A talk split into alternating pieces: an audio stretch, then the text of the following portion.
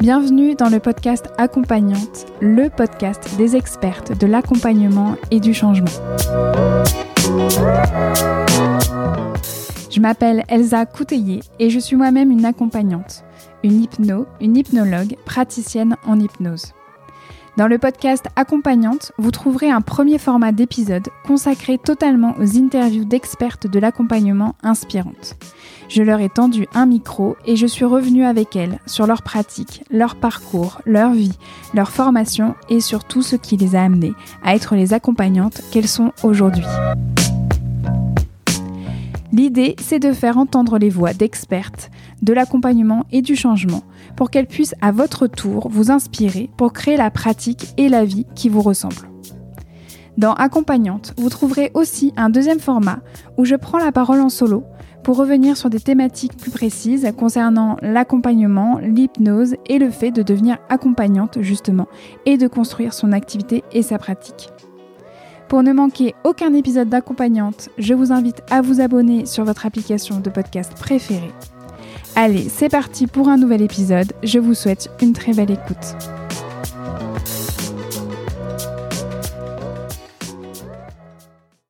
Bonjour et bienvenue à vous dans ce nouvel épisode interview d'accompagnante. Je suis ravie de vous retrouver à nouveau pour vous faire découvrir la voix et la pratique des nouvelles invitées inspirantes. Aujourd'hui, j'ai le plaisir de recevoir Shama Scali. Shama est une consoeur accompagnante en business, mindset et hypnose pour les entrepreneuses qui souhaitent développer leur activité, leur posture de leader et mettre en place des stratégies qui leur conviennent vraiment. Avec Shama, on ne s'est jamais rencontré en vrai euh, mais on se suit depuis l'été 2020 lorsqu'au cœur de mon brainstorming pour le podcast accompagnante, Shama s'était porté volontaire pour qu'on échange autour de ce que j'avais à proposer au travers de mon podcast. J'ai rencontré à ce moment-là une accompagnante authentique, pleine de vie, de rire, de boost et qui était surenthousiaste quant à cette idée de podcast. Je me rappelle très bien qu'elle m'avait dit c'est le genre de ressources qui m'aurait fait du bien et qui m'aurait évité pas mal de conneries au début. Et on avait justement échangé sur nos pratiques respectives et nos visions de l'accompagnement. Et depuis lors, on a continué à suivre et à soutenir l'évolution réciproque de nos pratiques, avec des croisées aussi parfois à l'instar du live euh, qu'on avait donné et animé sur son compte au sujet du syndrome de l'imposture. Et si aujourd'hui j'ai eu envie de vous faire entendre la voix de Shama, c'est que depuis début 2020, je l'ai vu faire vraiment du chemin elle a fait pivoter à plusieurs reprises son activité d'accompagnante. J'ai eu l'impression de voir à plusieurs jalons clés des métamorphoses de chenilles et de papillons au travers de sa pratique. Vraiment de la pure résilience entrepreneuriale, avec cette idée de pouvoir toujours s'adapter au contexte mondial et national, et aussi bah, bien sûr euh, s'adapter à ses envies, au fait qu'elle a déblayé au fur et à mesure de ces derniers mois justement bah, toutes les questions de la construction de sa pratique et que je sens que dernièrement, dans sa communication, il y a quelque chose qui s'est aligné, qui s'est posé. Et je me suis dit, ah là, ça y est, c'est le moment d'inviter Shama sur accompagnante. Elle va avoir plein de choses à nous dire sur l'évolution de sa pratique de ces deux dernières années, sur tout ce qu'elle a pu tester, sur tout ce qu'elle a pu valider ou tout ce à quoi en fait elle a dit au revoir parce que ça ne lui convenait pas du tout. Avec Shama, on est donc revenu sur sa reconversion professionnelle au tout tout tout début euh, de son parcours en fait d'accompagnante, sur sa formation à l'Arche, sur ses premiers pas en tant qu'accompagnante, sur la grosse crise de légitimité qu'elle a traversée à ce moment-là et des ressources qu'elle a mis en place et qui l'ont vraiment aidée. On est allé ensuite explorer tout ce qu'elle a pu tester et comprendre concernant sa manière de fonctionner et comment grâce à cela elle a pu découvrir son style qui tourne autour du travail sur le conscient, sur l'inconscient et sur le corps. On a aussi parlé de sa rencontre avec le Human Design, et puis bien sûr sur tous les pivots qu'elle a pu mettre en place, comme par exemple sur le fait de passer en 100% en ligne, sur son tout nouveau business model, et sur le fait d'assumer son envie d'accompagner les personnes, surtout les entrepreneuses, sur du moyen long terme, et en plus avec de la proximité qui est vraiment liée à son style d'accompagnement. Comme d'habitude, toutes les ressources mentionnées dans cet épisode sont à retrouver dans la section détails de l'épisode sur mon site internet elzacouteiller.com slash podcast ou directement dans la description de l'épisode dans votre application de podcast préférée. Suivez-moi sur mon compte Instagram at ECHypnose. Je publie régulièrement des posts pour vous partager ma vie d'accompagnante. Et si vous aimez cet épisode, si vous adorez accompagnante, je vous invite à participer à son rayonnement en le partageant sur vos réseaux sociaux et autour de vous. Avec par exemple pour les réseaux sociaux, cette idée que je vous propose à chaque fois, hein, c'est de prendre une capture d'écran de l'épisode et de partager cette image en story avec le hashtag podcast accompagnante en me taguant at ECHypnose pour que je vous relaie, sinon je ne vous vois pas. Comme ça, en fait, les personnes euh, bah, comprennent de quoi vous parlez en disant mais euh, c'est quoi ce podcast accompagnante? Eh ben, c'est un podcast à écouter. Si vous avez envie, euh, bah, voilà, d'être inspiré, de pouvoir être accompagné durant votre évolution professionnelle, sur votre chemin de l'accompagnement, et puis tout simplement pour vous-même, quoi. Et bien sûr, vous avez toujours la possibilité de laisser une note et un avis sur Apple Podcast. C'est le meilleur moyen pour m'aider à faire connaître accompagnante et aussi de soutenir tout mon travail. Allez, c'est parti pour ce nouvel épisode interview avec Shamas Kali. Je vous souhaite à toutes et à tous une très belle écoute et je vous dis à dans trois semaines pour un nouvel épisode. D'ici là, prenez bien soin de vous. Bonjour Shama. Hello. je suis ravie de te recevoir ici sur Accompagnante. Bienvenue. Merci vraiment de prendre ce temps avec moi ce matin pour qu'on puisse revenir ensemble sur la construction de ta pratique et sur tout ce qui t'a amené à être l'accompagnante que tu es aujourd'hui. Merci d'être là, Shama. Merci de m'accueillir. Je suis super contente. Ah ouais, c'est réciproque. Alors, Shama, je vais tout de suite te redonner le micro parce qu'on va commencer par cette question rituelle dans l'accompagnante. C'est la question voilà qui est pas euh, la plus facile pour démarrer, mais qui est hyper importante. c'est qui es-tu, Shama J'avoue que quand euh, je savais que tu allais me poser cette question, et du coup j'étais là, ok, comment je résume C'est souvent ça le truc. Alors, moi c'est Shama et je suis accompagnante en business, mindset et hypnose mmh. pour les entrepreneuses qui souhaitent développer leur activité. Je les aide à vraiment avoir confiance en leurs capacités pour qu'elles puissent développer cette posture de leader qui est nécessaire quand on est à son compte et mettre en place les actions nécessaires au développement de leur business. Hmm. Super. Bah, c'est vachement bien résumé. C'est vachement bien dit. je me suis un peu cassé la tête. mais c'est super. Merci beaucoup, Chama. En fait, ça, ça, résume très bien là où tu en es en fait aujourd'hui. Et c'est ça hmm. en fait qui va m'intéresser, c'est qu'on revienne toutes les deux sur bah, comment tu es arrivé à pouvoir euh, bah, synthétiser en fait tout ce que tu as à offrir euh, aux personnes justement que tu accompagnes. Et je mm. sais que ça n'a pas été un long fleuve tranquille. Et, euh, et d'ailleurs, moi, je me rappelle très bien que en fait, on s'est rencontrés euh, au moment où moi, j'ai, j'étais en train de brainstormer autour du projet justement du podcast accompagnante. C'est ça. parce que, et, et c'était une raison en fait pour laquelle j'ai eu très envie de t'interviewer parce que je t'ai connue à ce moment-là. Euh, quand j'étais en train de poser les toutes premières fondations en fait d'accompagnante, c'était encore à l'époque, je crois que c'était du coup euh, été 2000, 2020 euh, si je me trompe pas. Oui, euh, voilà, je cherchais des concerts avec qui échanger autour des besoins et de la valeur ajoutée que je pouvais amener en fait avec ce podcast. Et on avait déjà échangé sur ton parcours, on avait déjà échangé où là où tu en étais dans ton activité et je me souviens que tu te posais énormément de questions mais que tu étais déjà en route, tu vois, tu avais déjà en fait accumulé de l'expérience, tu étais encore en train de te poser des questions, tu sentais que tu allais en fait affiner et en fait il s'est passé vachement de choses pour toi en fait euh, sur ces deux dernières années. Clairement. C'est en fait que j'avais vraiment envie de t'interviewer parce qu'en plus sur ton sur ton compte Instagram récemment, euh, tu as, fait un récap euh, hyper intéressant, hyper touchant, hyper émouvant justement de, de, de tout ce qui s'est passé pour toi depuis euh, la, bah, le, le, moment où tu as, as, commencé ta reconversion, donc depuis le moment où tu as mm. quitté finalement euh, ton environnement natal, j'ai envie de dire, de, de, de, travail euh, pour en fait déployer tes ailes. Et, euh, et c'était hyper intéressant parce que ça mélangeait du pro, du perso, ça revenait sur tes succès, mais ça revenait aussi sur tes échecs, sur tous tes apprentissages. Euh, vraiment, moi, ça m'a vraiment intéressé. Je me suis dit, bah, c'est évident que là, maintenant, je pense que c'est le bon moment pour interviewer Shama parce qu'elle a plein de trucs à dire. Voilà. donc, merci encore, en fait, de prendre ce temps ensemble. Ça va être super riche. je suis hyper contente. Avec plaisir.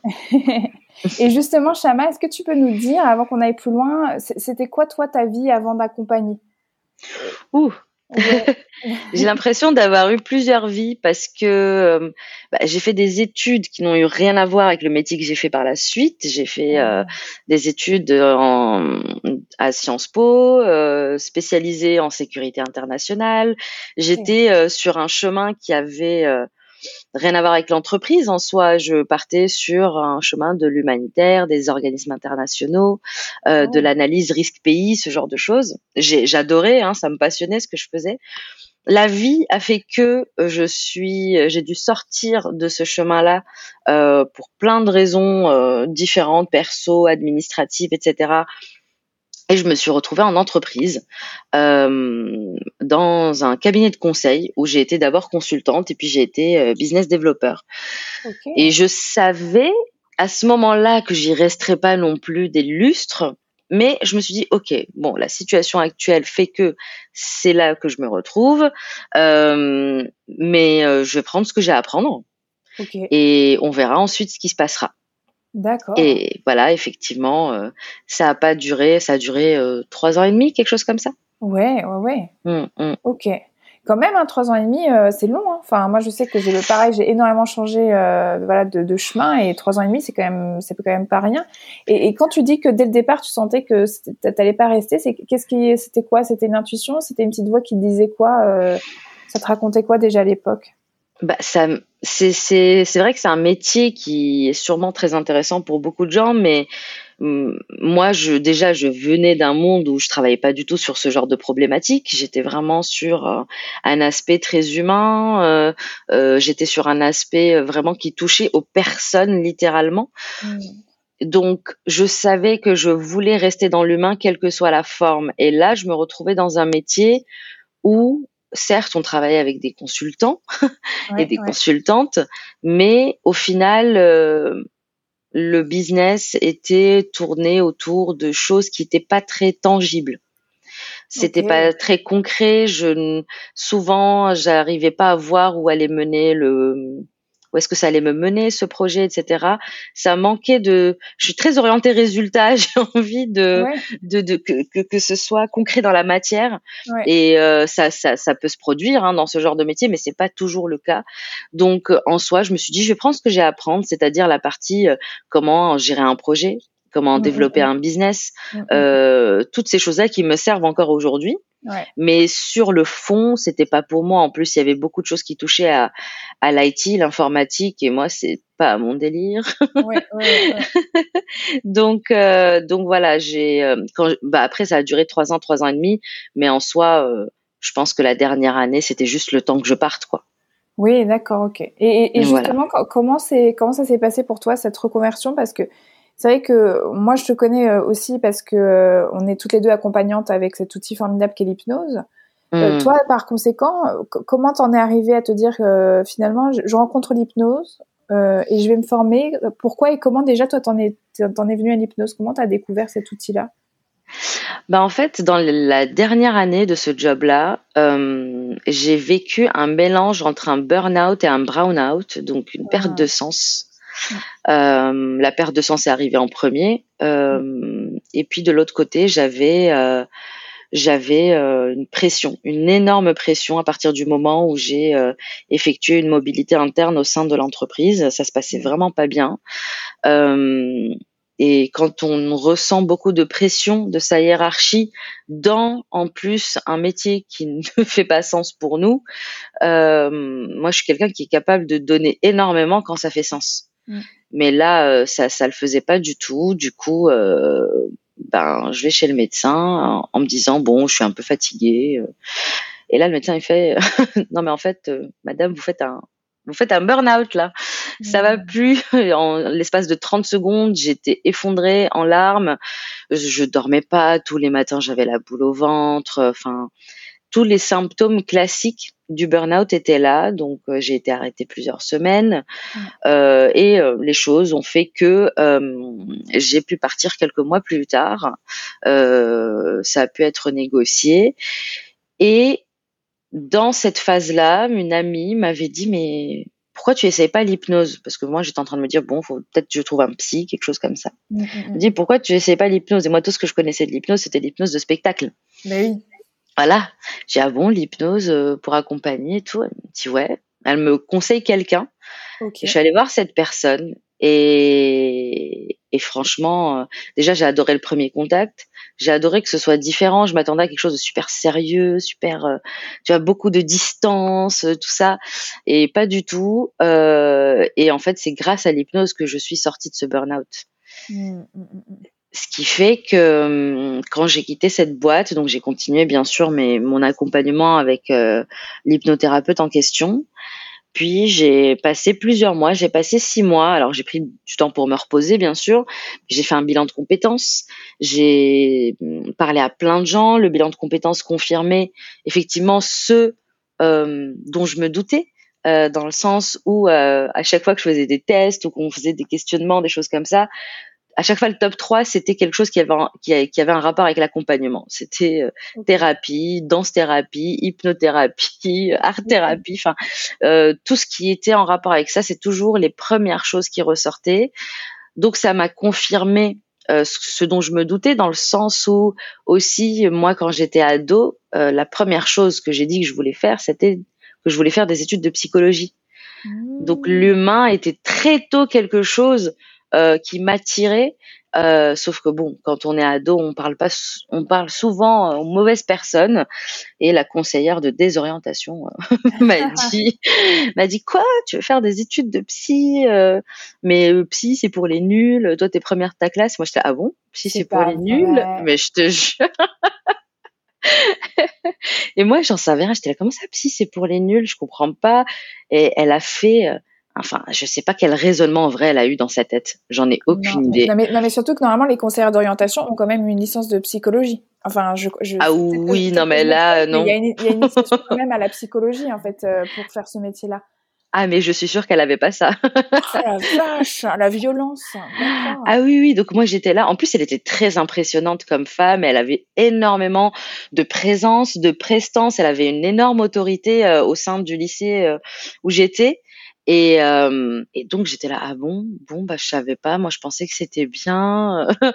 Et euh, bon j'ai laissé couler j'ai laissé couler. Je me suis dit bon bah c'est peut-être pas ce que je vais faire. Bon au final les études que j'ai faites étaient très cool et j'ai adoré ce que j'ai fait hein.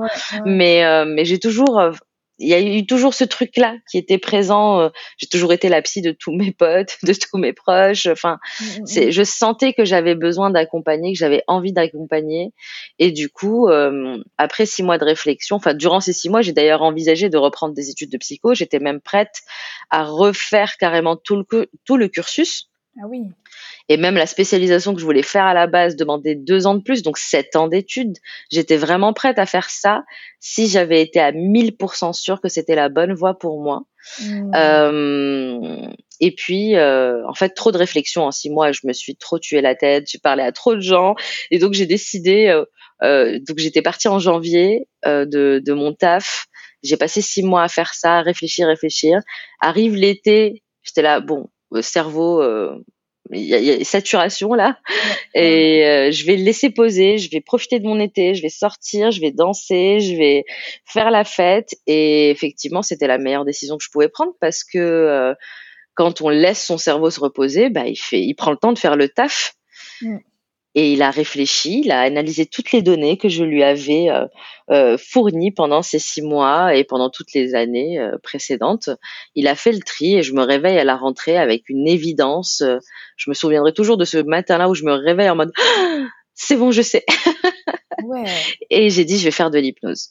Je savais que c'était ça parce que c'était un outil qui m'avait tellement fasciné quand je me suis fait accompagner et j'avais lu plein de choses. Euh, j'étais, euh, j'ai plongé dans dans dans dans la, la piscine de l'hypnose à pieds joints et je me suis dit c'est bon, c'est ça. Je vais accompagner des gens et ça va être avec l'hypnose. Ok, non, mais super. Mais c'est exactement ça. Hein, ça c'est intéressant que toi tu décrives ce, ce besoin de cette phase finalement de, de laisser faire. Euh, qu'à un moment mmh. donné, en fait, il n'y a plus rien à faire à part laisser faire. Euh, ça, ça euh, moi, je sais que quand j'avais fait mon bilan de compétences, euh, cette phase-là était appelée vide fertile. Oui. C'est comment, en fait, justement, pour pouvoir rebondir, il avait besoin, en fait, de créer des phases dans sa vie de vide fertile. Surtout, en fait, exactement. plus rien, quoi. C'est mm. nécessaire. Tu sors, tu rencontres des gens, tu discutes, mais sans chercher. Ça y est, tu cherches plus en fait les réponses. C'est juste tu, tu discutes, quoi. Tu euh, dans mm. l'exploration, en fait, voilà. C'est le vide fertile, quoi. Bah, Exactement. ouais, mm. top. top, top. Et donc, tu t'es formé, euh, donc toi, tu t'es formé à l'Arche, si je me trompe pas. C'est ça. Et euh, je sais que ta formation s'est plutôt bien déroulée, mais que quand même à un moment donné, ça, ça, il y a eu, y a eu quand même deux, deux phases. J'ai, j'ai, si tu me dis si je me trompe, mais j'ai cru comprendre dans le récap que tu avais fait sur Instagram que mhm. déjà en fait à ce moment-là, euh, tu avais goûté un peu au syndrome de l'imposture au moment de te former en fait à l'hypnose où tu t'es dit, euh, tu t'es dit bon, euh, en fait, euh, ouais, c'est c'est un appel. Là, je réponds à un appel. Euh, voilà, je sens que c'est mm. ça qu'il me faut. Mais en même temps, qui je suis pour me dire que je vais mm. accompagner du haut de mes, je crois que tu avais 29 ans à l'époque, 28 ans. Ouais, 28, ouais. Ouais. Donc tu t'étais posé la question de, mais en fait, qu'est-ce que je suis en train de faire Et donc je sais que le syndrome de l'imposture a déjà toqué à ta porte. Euh, et que euh, quelque part tu disais que ce qui t'avait en fait permis de, de, de t'en sortir c'était juste que euh, parfois il faut juste décider.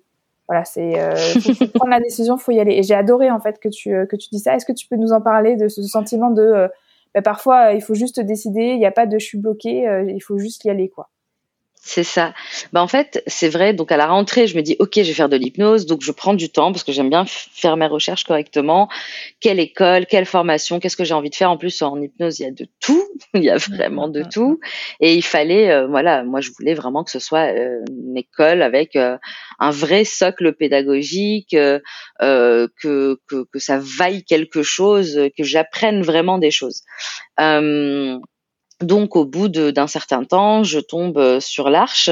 Mmh. Euh, j'ai pas pu commencer tout de suite parce que la session de décembre était déjà complète, donc j'ai dû attendre février 2018. Mmh. Mais euh, mais donc je me souviens très bien qu'au moment où j'ai commencé à appeler les écoles, là le syndrome de l'imposture qui se pointe et effectivement je me dis mais mais j'ai 28 ans mais les gens qui vont venir chez moi c'est pas forcément des gamins euh, qui je suis moi pour euh, euh, conseiller des gens ou les aider alors qu'ils ont peut-être le double de mon âge euh, des choses comme ça. Et je me souviendrai toujours la première question que j'ai posée au secrétariat quand je les ai appelés c'était et sinon la moyenne d'âge des stagiaires c'est quoi?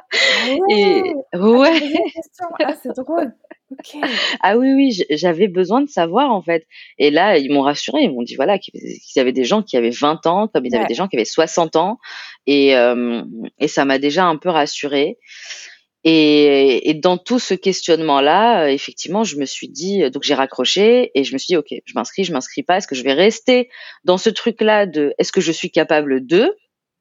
Parce que c'est un investissement, effectivement. Ah bah c'est pas gratuit l'arche.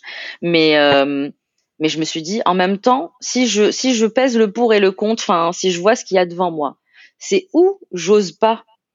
Et je reste comme ça dans le flou et je sais pas quoi faire de ma vie. Et peut-être que je retourne au salariat et que je vais être super malheureuse. Ou je décide d'y aller alors que je ne sais pas ce qui peut se passer. Et si ça se trouve je vais me vautrer. En vrai j'en sais rien.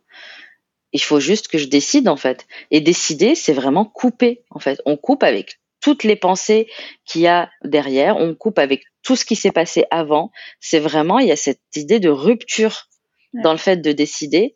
Et, euh, et, et c'est passer au-delà de tout ça et dire ok j'y vais. Parce que souvent les gens ils disent ah non mais je suis trop bloqué en fait euh, pour y arriver. Mais en fait tu, si tu si tu attends de débloquer pour faire quelque chose il y a moyen que tu attendes longtemps. Ouais. Il y a moyen, enfin, à part, euh, je sais pas si on parle euh, de quelque chose de super ancré. Et effectivement, bien sûr qu'on va travailler sur ça et qu'on va essayer, on va alléger, enlever un petit peu, essayer d'aider avec la lourdeur qui peut être présente. Bien entendu, on travaille toutes les deux sur ce genre de choses. Oui. Mais à un moment, dans l'action, il faut juste y aller et voir ce qui va se passer. Et c'est comme ça qu'on dépasse ses peurs c'est en passant à l'action. C'est pas le contraire. C'est exactement comme la confiance en soi et la motivation. Si on attend d'être motivé ou d'avoir confiance pour passer à l'action, on peut attendre longtemps. Ouais, ouais, Ça se construit au fur et à mesure. exactement. C'était, j'avais vu une, interview du, ah, j'ai oublié son nom. Euh, mais c'est une personne qui travaille beaucoup avec Rachel Hollis et elle expliquait en fait mm. euh, en pleine pandémie, c'était vraiment, euh, on était mars, mars avril 2020 et elle expliquait mm. en fait elle sa vision du courage et elle disait que le, on attendait beaucoup que le courage arrive en fait avant la, avant de, de traverser la peur, comme, euh, comme mmh. si en fait le courage était notre compagnon et que tiens maintenant qu'il était là, on lui tenait la main et on pouvait y aller. Et elle dit mmh. non non en fait c'est le compagnon qui nous attend derrière en fait la peur. C'est une fois en fait qu'on a levé le voile de la peur, il nous fait coucou. Il est là en fait, il nous attend quoi. Mais c'est après, il faut traverser en fait. je remettrai en fait son nom dans les ressources euh, parce qu'elle est vraiment une nana qui est hyper intéressante quoi. Et, euh, et justement, toi, après, une fois que tu as, décidé, tu t'y allais. Et je sais que, en fait, euh, ta formation s'est plutôt bien passée. Parce que tu mhm. disais, ouais, ça se trouve, je vais me vautrer. Mais en fait, euh, tu m'as dit que plutôt, de, plutôt le contraire. Hein, sur les trois premiers modules du, du, cycle 1, en fait, ça s'est passé de manière en fait assez sympathique pour toi. Mhm. Mais que malheureusement, en fait, lorsque tu es sorti de l'arche, en fait, justement, à la fin de ce cycle 1, donc je crois qu'on se situe à la rentrée 2018, euh, mhm. tu as vécu une grosse crise à nouveau de, de légitimité, euh, mhm. alors que jusqu'à maintenant, en fait, justement, les planètes étaient alignées pour toi. Et euh, que ça, t'avait même en fait ralenti, voire bloqué dans ton envie de t'installer. Est-ce que tu peux mhm. nous dire ce qui, ce qui a activé en cette crise de légitimité euh, à ce moment-là pour toi? Oui, bien sûr. Effectivement, les trois premiers modules se sont très bien passés, euh, pas dans le sens où tout était parfait, pas du tout, mais vraiment dans le sens où voilà, il y avait du feedback positif, il y avait euh, du feedback constructif, il y avait toujours des axes d'amélioration euh, concrets sur lesquels je pouvais travailler, et ça c'était super. Euh, je me sentais bien. Euh, j'ai même euh, pendant le, le troisième module, j'ai traversé un, un, un, événement perso qui était assez compliqué et j'ai eu beaucoup beaucoup de soutien de la part de la de ma superviseuse, euh, qui m'a vraiment parce que j'étais vraiment sur le point. Je me disais peut-être qu'il faut que j'arrête et que je ah reporte à plus tard. Euh, elle a été hyper présente et m'a donné plein de bons conseils qui m'ont motivé à continuer. Donc ça c'était super. Euh, et puis le quatrième module et le dernier donc du cycle 1, euh, il s'est avéré que la personne qui me supervisait, euh, dans son feedback, n'arrivait pas à me dire concrètement ce qui n'allait pas. Elle me disait juste, il y a un truc qui va pas, mais je sais pas te dire quoi. Et moi, le truc hyper insécurisant quoi. Genre, il y a, y a, un truc franchement là où euh, non, c'est pas possible, mais je sais pas quoi. Ah bon, bah, mais... très bien, merci. Euh, l'horreur, l'horreur. Je crois que c'est le cauchemar en fait de tout stagiaire. Voilà, c'est clair, mais surtout avec, faut me connaître. Moi, je suis le genre de personne quand je vais chez le médecin, je pose 18 000 questions. J'ai mmh. besoin de tout comprendre. Quand je vais chez le dentiste, j'ai besoin qu'il me dise exactement ce qu'il va faire. J'aime comprendre ce qui se passe et, et, faire en, enfin, déjà pour voir si moi je peux, je peux y faire quelque chose. Euh, si, euh, je sais pas, juste histoire d'être à l'aise et et de pas être dans la passivité. J'aime pas vivre ma vie de manière passive. Donc, mmh. euh, quand il m'a dit ça, j'étais là, bon, ok, je vais lui laisser un ou deux jours, on va voir s'il arrive à mettre des mots. Euh, je reviens à la charge deux jours plus tard. Euh, ah, si, il y avait un truc du genre, non mais arrête avec ta référence interne, ou je sais pas quoi. bah, référence interne, si c'est pour comprendre ce qui se passe pour moi, ok, très bien. Et puis il me dit, mais ça manque, ça manque un peu d'authenticité. Et là, ah j'ai bugué. Mais j'ai bugué complet parce que il faut savoir un truc, c'est que lors du module 2, il y a un exercice qu'on fait à l'art, je sais pas si c'est toujours le cas, en tout cas qu'on faisait, euh, où euh, on se présente auprès de son sous-groupe mmh. et on présente ce qu'on a envie de faire, qui on a envie d'accompagner, etc. Et les gens qui sont avec toi dans le sous-groupe te disent avec transparence euh, et avec bienveillance si euh, elle viendrait te voir ou pas et pourquoi? Euh, Qu'est-ce qui fait que qu'elles sont attirées par ton énergie ou pas? Ce qui est totalement ok, euh, même quand c'est pas le cas, tu vois.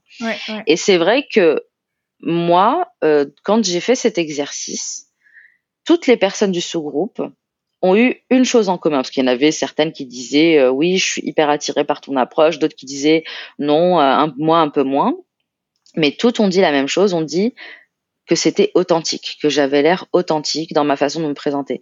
Et moi, j'étais, euh, comment dire, euh, comme j'étais en plein syndrome de l'imposture, mine de rien, même si ça se passait bien, j'étais quand même, voilà, je me disais, je suis jeune, j'ai beaucoup à apprendre. Ça reste, bah, c'est-à-dire que tu y es allé, tu as décidé d'aller te former à l'arche, mais mmh. l'imposture, il, t'a quand même accompagné le long de, de ta formation. Mmh. oui, c'est ça. Il n'y a pas eu un switch off, quoi. Non, il n'y a pas eu un switch off, il y a eu de la progression. Ça c'est sûr, c'était ça allait beaucoup mieux que quelques mois plus tôt, hein. Mm, mm. mais euh, mais c'était quand même un peu présent, sans que ce soit paralysant, ce qui était ok. En fait, c'était présent euh, d'une manière bénéfique dans le sens où je faisais euh, en sorte de pouvoir m'améliorer. Et, et donc ça c'était ok pour moi. Mais du coup, comme j'avais ça, bah, je me trouvais tous les défauts du monde. Euh, à ce moment-là. Mais s'il y a un défaut que je me trouvais pas, c'était l'authenticité, là, le manque d'authenticité, tu vois. Ouais. Donc pour moi, j'étais sûre. Au moins, je sais que je suis quelqu'un de vrai, je suis quelqu'un d'authentique, et ça, c'est quelque chose que je vais pouvoir amener euh, en séance. Du coup, quand cette personne m'a dit ça, que ça manquait d'authenticité, c'était une claque dans ma gueule. Mais vraiment, je, je savais plus quoi faire en fait. J'étais perdue. Je j'ai quand même validé hein, mon module. Ok. Et euh, mais je suis sortie de là en mode, mais je, je sais pas si la seule qualité que je me trouve, je l'ai pas. Euh, à quoi ça sert que je me lance euh, Ça m'a bloqué vraiment pendant plusieurs mois. Je me suis mise un petit coup de pied aux fesses quand même, où j'ai annoncé, enfin quand j'ai annoncé sur Facebook euh, autour de l'été, euh, la rentrée 2018, euh, que je faisais ça, que je m'étais reconvertie, que j'avais validé que j'étais praticienne en hypnose, euh, comme pour m'obliger en fait à l'annonce, en l'annonçant au monde, je ne me laissais pas d'autre choix que d'ouvrir euh, mon cabinet à un moment ou à un autre, en tout cas. Tu vois? Ouais, ouais, d'accord. Et mais clairement entre septembre et décembre 2018, je reportais constamment l'ouverture du cabinet. Euh, je me disais qu'il fallait que je me forme encore et encore. Euh, euh je suis tombée sur des personnes qui me disaient non mais tu sais, euh, tu sais la suggestion pourrie qu'on te fait. Hein, euh, ouais mais tu sais, 70% des gens ici qui se sont formés, ils vont fermer dans 2-3 ans. Ce genre de choses. Et donc donc la peur, la peur qui s'installe. Mais est-ce que ça va marcher? Mais je peux pas me permettre que ça marche pas. Et donc je tombe sur des personnes qui disent en hypnose, il faut se spécialiser sur les sujets qui marchent, le tabac et le poids.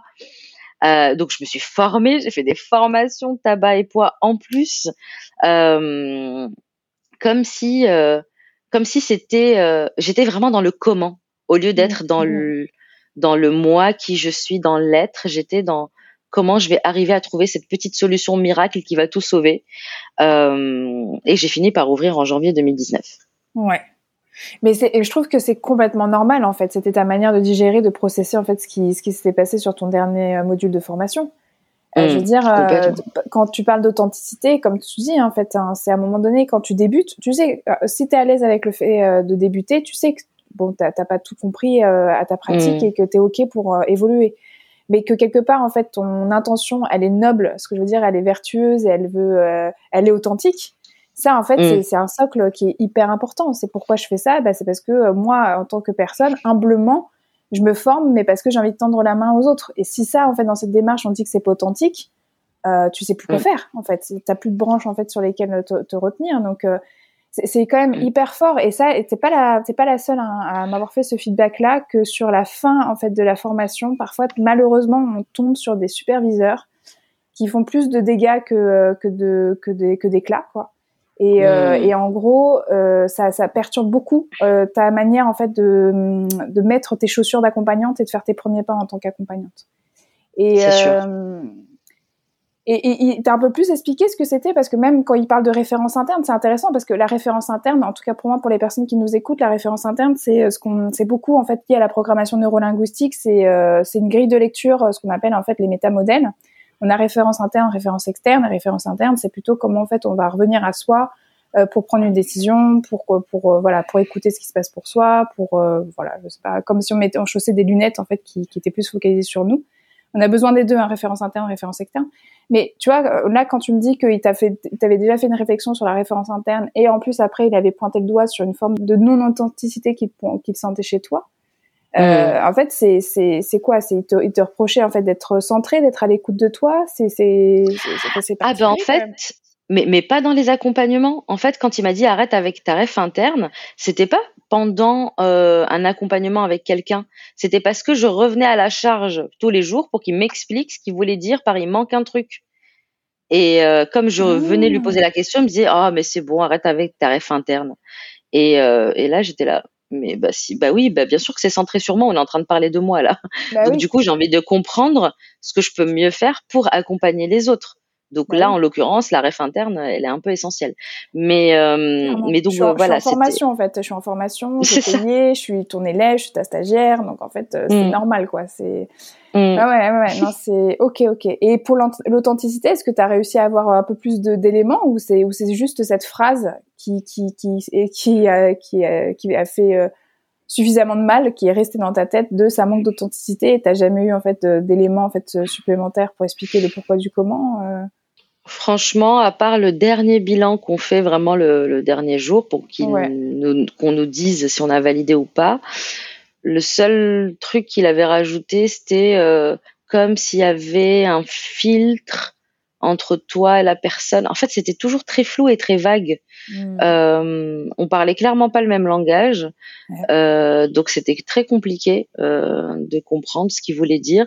Je t'avoue que jusqu'à aujourd'hui, je n'ai pas vraiment saisi euh, la chose. Hmm, hmm. Euh, mais heureusement, euh, heureusement, voilà, il y a eu quand même l'aide à l'installation qui m'a vachement aidé. Quoi. Ouais, justement, on y vient parce que c'est hyper important. Là, ce qui s'est passé pour toi, ça t'a permis, permis, vraiment de nettoyer en fait ce qui, ce qui t'avait mis dessus, quoi.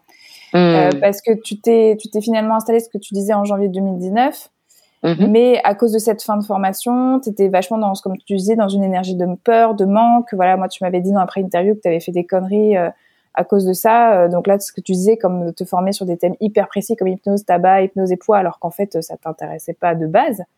Hmm. et donc, toi, je sais qu'un des éléments importants en fait pour traverser cette crise de légitimité, ça a été l'aide à l'installation auprès de Dominique Espaz euh, à l'Arche. Est-ce que tu peux nous dire ce qui s'est passé pour toi à ce moment-là et, comment justement ça t'a aidé? Bah écoute, euh, donc moi j'ai découvert Dominique euh, durant l'aide à l'installation et et depuis, je l'ai plus quittée. J'adore cette femme. Euh, c'est, euh, je me suis formée avec elle à, la méthode Phoenix, les trois mm. niveaux. Euh, c'est, génial ce qu'elle fait. Donc, je la découvre pendant l'aide à l'installation et, et donc c'est quatre jours pour parler de son projet, sa posture, prendre confiance en ses capacités, etc. Avec en petit groupe. Et, euh, et, donc le premier jour, on doit présenter, on doit prendre quelques minutes pour présenter son projet. Mmh. Et moi, euh, donc j'arrive et, et, je dis que voilà, je vais me spécialiser sur tabac et poids, tout ça, machin. J'avais même déjà lancé mon site euh, spécialisé sur le tabac. Et, euh, et là, je finis de parler. La Dominique me dit mais je comprends pas. et je lui dis quoi? Elle me dit euh, non mais c'est c'est pas du tout aligné, c'est pas congruent du tout quand tu parles, mmh. mais tu as vraiment envie de faire ça? Parce qu'on dirait pas. Je l'ai vécu comme une sorte d'énorme euh, premier déclic, on va dire, mmh, mmh, où je me suis dit, OK, si les personnes qui sont devant moi, alors que je suis en train de présenter pardon, un projet que j'ai rédigé, tu vois, on avait écrit et tout, euh, n'y croient pas, est-ce que les personnes qui viennent me voir y croiront, tu vois? Et, et, là, je dis, euh, bah non, en fait, et, c'est là que je me rends compte que ma décision est vraiment guidée par la peur. Et euh, donc, s'en suivent les quatre jours. On travaille sur plein de choses. Je représente mon projet après. On avait une, énormément évolué. Il y avait une énergie euh, super positive, très encourageante, très bienveillante. Mm. C'était déjà beaucoup plus clair euh, dans ma tête. Et euh, surtout, il y a eu une discussion avec Dominique à la fin où euh, elle a senti en fait qu'il y avait quelque chose en moi qui n'était pas totalement lâché. Euh, J'étais pas totalement confiante. Et donc elle me prend à part, elle me questionne, elle me dit mais qu'est-ce qui se passe là pour toi? Donc je lui raconte tout ce qui s'est passé euh, en praticien 2. Ok. Je lui raconte tout ça et quand je lui dis voilà ce truc là sur l'authenticité, elle était euh, elle était abasourdie. Elle me dit, mais je, mais enfin, s'il y a bien un truc qui est hyper présent chez toi, c'est l'authenticité. tu es hyper vrai, hyper entière, hyper authentique. Mm. Donc, je ne comprends pas ce qu'il a pu voir, euh, comment il a pu percevoir ça, mais sache que moi, je le vois pas du tout. Mm. Et, euh, et, là, j'ai, j'ai respiré. Mais vraiment, j'ai respiré et ça m'a, euh, ouh, ça m'a donné des ailes. bah, ça t'a autorisé à poser ce truc, quoi, et à dire c'est pas à moi, quoi, en fait. Euh, ouais. Je, je le prends pas, quoi. Merci, mais non, merci, quoi. Complètement. Et j'en serai éternellement reconnaissante à Dominique parce que moi, pour moi, c'est vraiment elle qui m'a aidé à enfin lancer euh, ma pratique telle qu'elle est telle qu'elle est aujourd'hui. Mmh, mmh. Ah, mais génial, génial. Et ça vraiment pour les personnes qui nous écoutent, parce que moi j'ai déjà reçu des personnes comme ça qui ont été validées, euh, que ce soit à l'Arche ou dans d'autres euh, écoles d'hypnose ou même dans d'autres écoles, même euh, autres pratiques, et qui, même si elles ont leur certification, il y a comme un truc qui s'est passé lors de leur formation ou juste après leur formation qui a bloqué parce qu'elles ont reçu en fait des suggestions négatives, parce qu'elles ont reçu en fait un regard qui n'était pas finalement un regard aidant et euh, elle reste bloquée là-dessus. Donc vraiment, faites-vous accompagner, faites-vous aider, c'est hyper important. Euh, votre projet, s'il est là, c'est qu'il est important quelque part pour vous, c'est qu'il il raconte quelque chose. Et, et, moi, ça me, ça me ferait trop chier en fait que des personnes abandonnent ou, ou, ou, se tournent vers une forme d'accompagnement qui ne leur convient pas ou qui ne convient pas en fait à leur euh, projet de base, parce que en fait malheureusement, elles ont été stoppées par des personnes qui se rendent, se rendent pas compte qu'à, qu'à ce moment-là, elles sont face à des personnes qui sont hyper vulnérables. Quand tu es stagiaire en fait à l'Arche, je suis désolée, hein, mais t'es hyper vulnérable. Euh, faut pas oublier en fait. Hein, c'est des personnes qui sont en transition, qui sont en questionnement perso-pro. Tu viens de te prendre euh, euh, un cycle de formation qui te fait tout euh, tout changer dans ta tête, ta perception de toi, des autres et tout. Enfin, t'es hyper vulnérable. Donc vraiment pour les personnes qui nous écoutent, si vous vous sentez bloqué au moment de votre installation, faites-vous accompagner s'il vous plaît, parce que ce que vous portez comme idée, elle est bien trop précieuse pour que ça reste en fait en mode pause ou ou même euh, tu vois modifier comme tu disais euh, toi tu étais allé vers l'hypnose et le tabac l'hypnose et le poids alors qu'en fait euh, c'est pas t'en es pas du tout là aujourd'hui et, on va en quoi. mais, mais super merci Chama de, de, voilà de m'avoir autorisé à ce qu'on revienne toutes les deux déjà sur toute cette partie de ta construction de pratique parce que je pense mmh. que c'est c'est hyper important que les gens puissent écouter que ça peut arriver mais qu'aussi on, s'en sort quoi c'est pas pas grave mais oui. quoi effectivement, et puis surtout, je trouve que c'est très juste ce que tu dis, c'est que moi je dis pas que cette personne euh, qui m'a supervisé l'a fait exprès ou que c'était pour me démonter. Enfin, pas du tout. C'est, je, pense que c'était vraiment euh, le langage qui n'était pas le même mm. et que pour lui il était clair, mais moi c'était pas du tout clair pour moi. Euh, donc en soi, c'est vrai que je suis contente que tu reviennes sur la vulnérabilité des stagiaires parce que déjà une reconversion de manière générale, c'est quelque chose qui se fait dans un état qui est quand même vachement vulnérable. Mais d'autant plus quand tu te reconvertis dans l'accompagnement de l'humain, il y a quand même cette pression de j'ai, euh, j'ai, euh, bah je sais pas, j'ai un, j'ai un esprit, euh, j'ai une âme devant moi. J'ai, enfin, tu vous mettez les mots que vous voulez derrière, mais il y a quelque chose de, de, de vachement puissant derrière. Et et il y a cette notion de risque qui vient peser. Euh, malgré toi euh, sur toi. Bah et, et, du coup euh, du coup tu as envie de faire bien les choses et il suffit d'un rien pour que tu remettes tout en question. Donc oui si ça vous arrive c'est ok. Mais faites-vous accompagner par par quelqu'un pour vous aider à sortir de ça. Ouais complètement. Ah bah, c'est super toi que tu pu trouver Dominique sur ton chemin alors, je sais que là, on a parlé beaucoup de tout ce qui était lié plutôt au côté professionnel, euh, les ressources que tu as pu mettre en place, même s'il y avait des éléments parfois qui étaient des conneries. En fait, tu t'es rendu compte que c'était des conneries de vouloir te spécialiser. Tu as été chercher la ressource euh, via Dominique euh, au travers de l'aide à l'installation. Voilà, tu as, continué à bosser. Je sais que tu as, beaucoup lu aussi. Donc, il y a tout ce côté pro, voilà, où tu as trouvé des ressources pour traverser cette crise de légitimité. Mais je sais aussi que tu as eu, en fait, même dans ton côté personnel, euh, tu t'es vraiment ouverte à différentes expériences, tu t'es challengée, tu es allé vraiment en fait explorer certaines choses et que ça, mm. en fait, ça compte, ça a vraiment compté aussi euh, dans ce, dans ce moment de ta vie. Est-ce que tu peux nous en dire plus?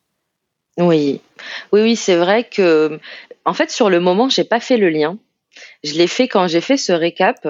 Euh, mm. je me suis rendu compte que au niveau du timing, ça avait vraiment un sens ce que j'ai fait. Typiquement quand donc quand j'ai fait la formation en 2018, il y avait euh, il y avait donc cette peur qui commençait à prendre prendre place et euh, entre deux modules, je pense, il y a eu la, la Coupe du Monde en Russie Mm. Et euh, donc on est parti avec euh, celui qui était, qui est devenu maintenant mon mari. Mm. Euh, on est allé en Russie pour la Coupe du Monde, c'était trop bien. on a fait plein plein de choses. Et parmi les choses qu'on a faites, c'était une sorte de de saut à l'élastique en tandem. Euh, mais c'est, enfin, ils appellent ça la, la swing, donc une sorte mm. de balançoire élastique. Donc déjà, ça, c'était méga flippant. Euh, ensuite, quand je suis revenue en France, mes potes m'ont offert un saut en parachute. On est parti euh, pour nos anniversaires, à moi et deux copains. Euh, on a fait un saut en parachute à quelques heures de Paris. Mmh. et c'était super flippant aussi, mais c'était, en fait, je pense qu'il y avait une partie de moi qui avait besoin de se prouver parce qu'elle était capable de, et d'une manière ou d'une autre. Et c'est vrai que, alors tout le monde n'est pas forcément fait comme ça et, c'est ok, mais euh, moi je me rends compte de plus en plus que j'ai besoin d'avoir de me mettre en place des challenges. Ok. Et, c'est comme si euh, euh, je sais pas, il y avait euh, moi et une autre moi et qu'on se challenge, qu'on se challenge mutuellement. Mais ouais, je vais y arriver, je vais le faire. Et Parfois c'est bien, genre euh, je saute en parachute et je me prouve que je suis capable de faire des choses. Parfois c'est pas ouf et tu, enfin on en parlera après. C'est quand euh, je sais qu'un truc est pas fait pour moi, mais je vais quand même le faire jusqu'au bout parce que je m'étais dit que j'allais le faire jusqu'au bout. Voilà, il y a un côté un petit peu pervers dans dans cette façon de fonctionner, euh, mais c'est vrai que souvent quand on a, on traverse une difficulté dans un certain domaine, on a tendance à croire qu'on ne peut surmonter cette difficulté que si on reste concentré sur le dit domaine, mmh, euh, alors qu'en fait on est des êtres entiers, euh, faits de plein de choses, plein de parties, et qui sont, euh, enfin voilà, c'est pas c'est c'est pas isolé, c'est poreux hein, entre ces parties. Du coup, le fait de se prouver qu'on est capable de faire euh, quelque chose dans le domaine perso, ça peut tout à fait avoir des incidences sur le domaine pro c'est complètement vrai, c'est complètement juste euh, parce que on a un seul cerveau, on n'en a pas 36, enfin à part si on compte le cerveau dans le ventre et dans le cœur, mais voilà, a priori dans un seul corps. Euh, et, et, et donc c'est pour ça que si vous avez une difficulté, que vous sentez que vous bloquez sur cette difficulté dans le domaine, dans un domaine précis, essayez de dépasser une peur dans un autre domaine. Mm. Essayez de voir comment ça peut avoir une influence et un impact euh, sur votre problématique initiale. Je suis sûre que ça peut fonctionner. Et c'est ce qu'on fait d'ailleurs généralement quand des personnes traversent, euh, je sais pas, le syndrome de l'imposture, des crises de légitimité, etc. Euh, il y a un exercice qui est euh, qui est souvent donné, c'est OK, refaisons le bilan de ce que tu as accompli, de tes accomplissements dans ta vie, qu'ils soient pro, perso, peu importe, tout ce que tu as réussi à dépasser, tout ce que tu as réussi à effectuer et à être. Euh, c'est pas pour rien qu'on mélange tous les domaines, c'est parce que ça a un sens. ça, ça me fait euh, vraiment penser à un exercice que je fais faire moi chaque année à mes étudiants et mes étudiantes en master euh, communication INELCO. Quand je leur donne leur cours en fait de personal branding, j'ai un exercice vraiment, ça nous prend une matinée et on revient mhm. sur justement sur ça, sur cette timeline en fait de vie et euh, je leur dis de mm. lister en fait tout, tout vraiment tous les grands, les grands moments, les grands jalons de leur vie, en fait pro perso, qu'est-ce qu'ils ont appris, qu'est-ce qu'ils ont fait quoi. Et là en fait mm. souvent c'est une c'est une traversée en fait qui amène vers de la fierté. Euh, c'est ça, ça te permet en fait de valider le chemin parcouru. Et ça, ça donne une, une puissance. Ça peut paraître complètement bébête à faire, mais vraiment de se concentrer complètement et de poser en fait une bonne fois pour toutes les choses sur une timeline, en, voilà, sur le papier mais en fait tu peux hmm. pas tu peux pas à un moment donné ignorer faire genre euh, ouais enfin je l'ai fait mais c'est pas c'était pas si euh, comme si ou tu vois t'arrêtes de négocier avec toi-même tu dis non en fait je l'ai fait quoi à un moment donné je l'ai fait et je, je vais arrêter je vais je vais considérer en fait ce que j'ai j'ai fait et je vais tout hmm. prendre et ça va me donner de la force en fait euh, pour m'orienter vers ce que je veux vraiment maintenant quoi donc c'est oui, super pour le message que t'envoies Chama je, je suis super contente cool. Non, mais c'est super. Vraiment, c'est super tout ce que tu avais pu mettre en place justement pour, pour tes premiers pas en, en tant qu'accompagnante. Et maintenant, on va arriver sur toutes les questions autour de ton accompagnement d'aujourd'hui, de ton style justement mhm. d'aujourd'hui. C'est une question que je pose souvent parce que euh, justement en fin de formation, on nous dit ouais c'est super tout ce que tu fais, technique, accompagnement, euh, présence, c'est génial. Maintenant, il va falloir que tu mettes tes couleurs dedans, euh, ton style à toi. Et là, tu fais ok, c'est-à-dire qu'est-ce que c'est que ce truc des notions de style? Comment on fait? Et là, euh, c'est le silence. Là, t'as plus. Euh, on, te, on te le dit vite fait, on te dit ah c'est en testant, c'est en expérimentant.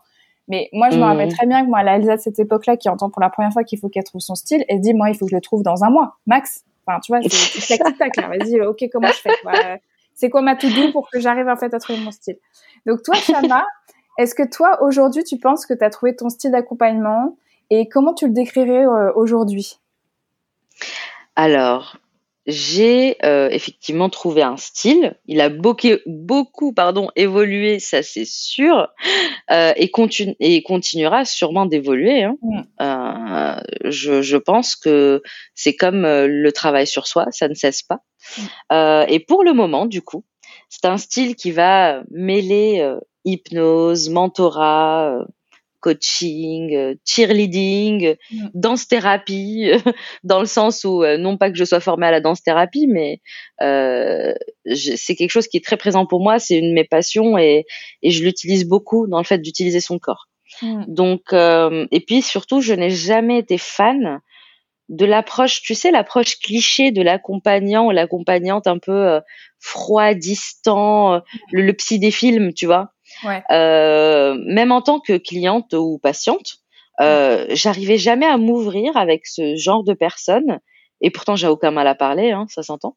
je suis quelqu'un qui peut blablater pendant des heures, mais du coup, naturellement, quand moi je suis devenue accompagnante, j'avais besoin de le faire différemment de, de tout ce cliché de mettre beaucoup de distance avec la personne que tu accompagnes. Euh, voilà, c'était important pour moi de le faire comme ça.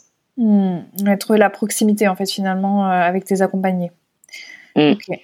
Et, et hum, moi, je sais aussi que à ce moment-là, euh, justement dans, dans la pré-interview, quand je dis à ce moment-là, quand tu es en train de découvrir ton style, hein, euh, mm-hmm. tu avais entendu justement toi à la fin de ta formation quelque chose autour de euh, l'importance de déconstruire et désapprendre. Tu sais le fameux truc de sage, mm. on te dit à la fin un peu mystérieusement, bon maintenant tu es arrivé à une étape où il va falloir que tu déconstruises tout et que tu désapprennes en fait tout ce que tu as appris.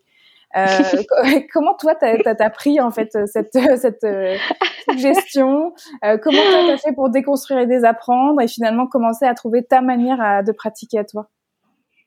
La phrase qui m'a traumatisée. Non, bah, je rigole, ça m'a pas traumatisée, mais, c'est vrai que quand hein. je, mais quand je l'ai quand je l'ai entendu, j'étais là. Attends, j'ai appris tout ça pour que j'oublie tout maintenant. Donc au début, c'était pas si simple en vrai, mm. euh, parce que, enfin, moi, je vais être claire et honnête et transparente. Les premiers mois, j'étais tellement stressée. Les premiers mois, quand j'ai vraiment lancé mon cabinet, mm. tellement stressée parce que je voulais bien faire que je révisais tout en permanence. Je me préparais des scénarios dans ma tête avant chaque séance, la pire des choses à faire quand on accompagne en hypnose. Et j'étais, et au final, le résultat, c'est que j'étais pas à 1000% avec mes clientes, tu vois. Je pense au, au, tout début qu'il y avait une partie de moi qui était pas vraiment là. Mais il fallait bien se lancer de toute façon. Et puis j'avais euh, toutes les bonnes intentions du monde.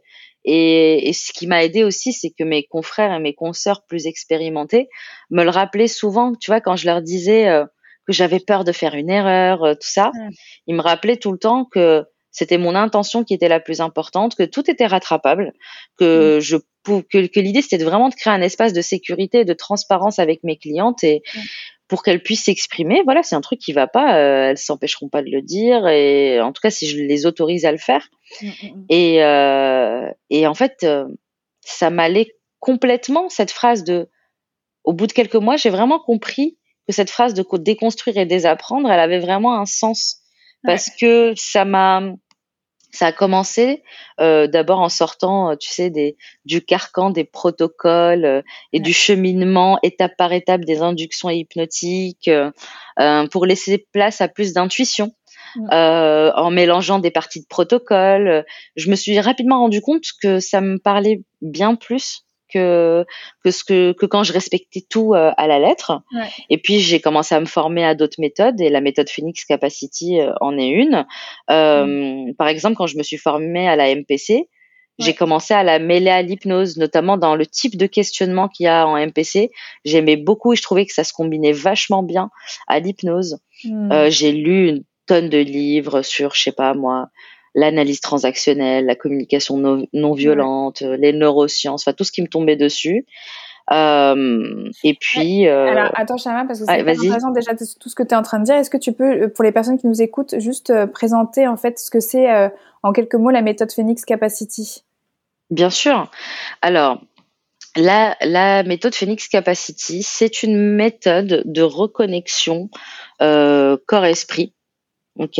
Mm. Euh, et ça se déroule concrètement, on va dire, si j'arrive à parler de concret, euh, comme une sorte de voyage métaphorique dans le corps. On va venir interroger la sagesse du corps et le laisser s'exprimer parce qu'on part du principe qu'il sait. Et quand on dit le corps, hein, c'est vraiment le mélange, hein, euh, le, le, le, corps au sens euh kinesthésique comme au sens euh, de, de, de, je sais pas comment dire, mais de l'esprit aussi en toi, tu vois. C'est pour ça qu'on parle de reconnexion corps-esprit.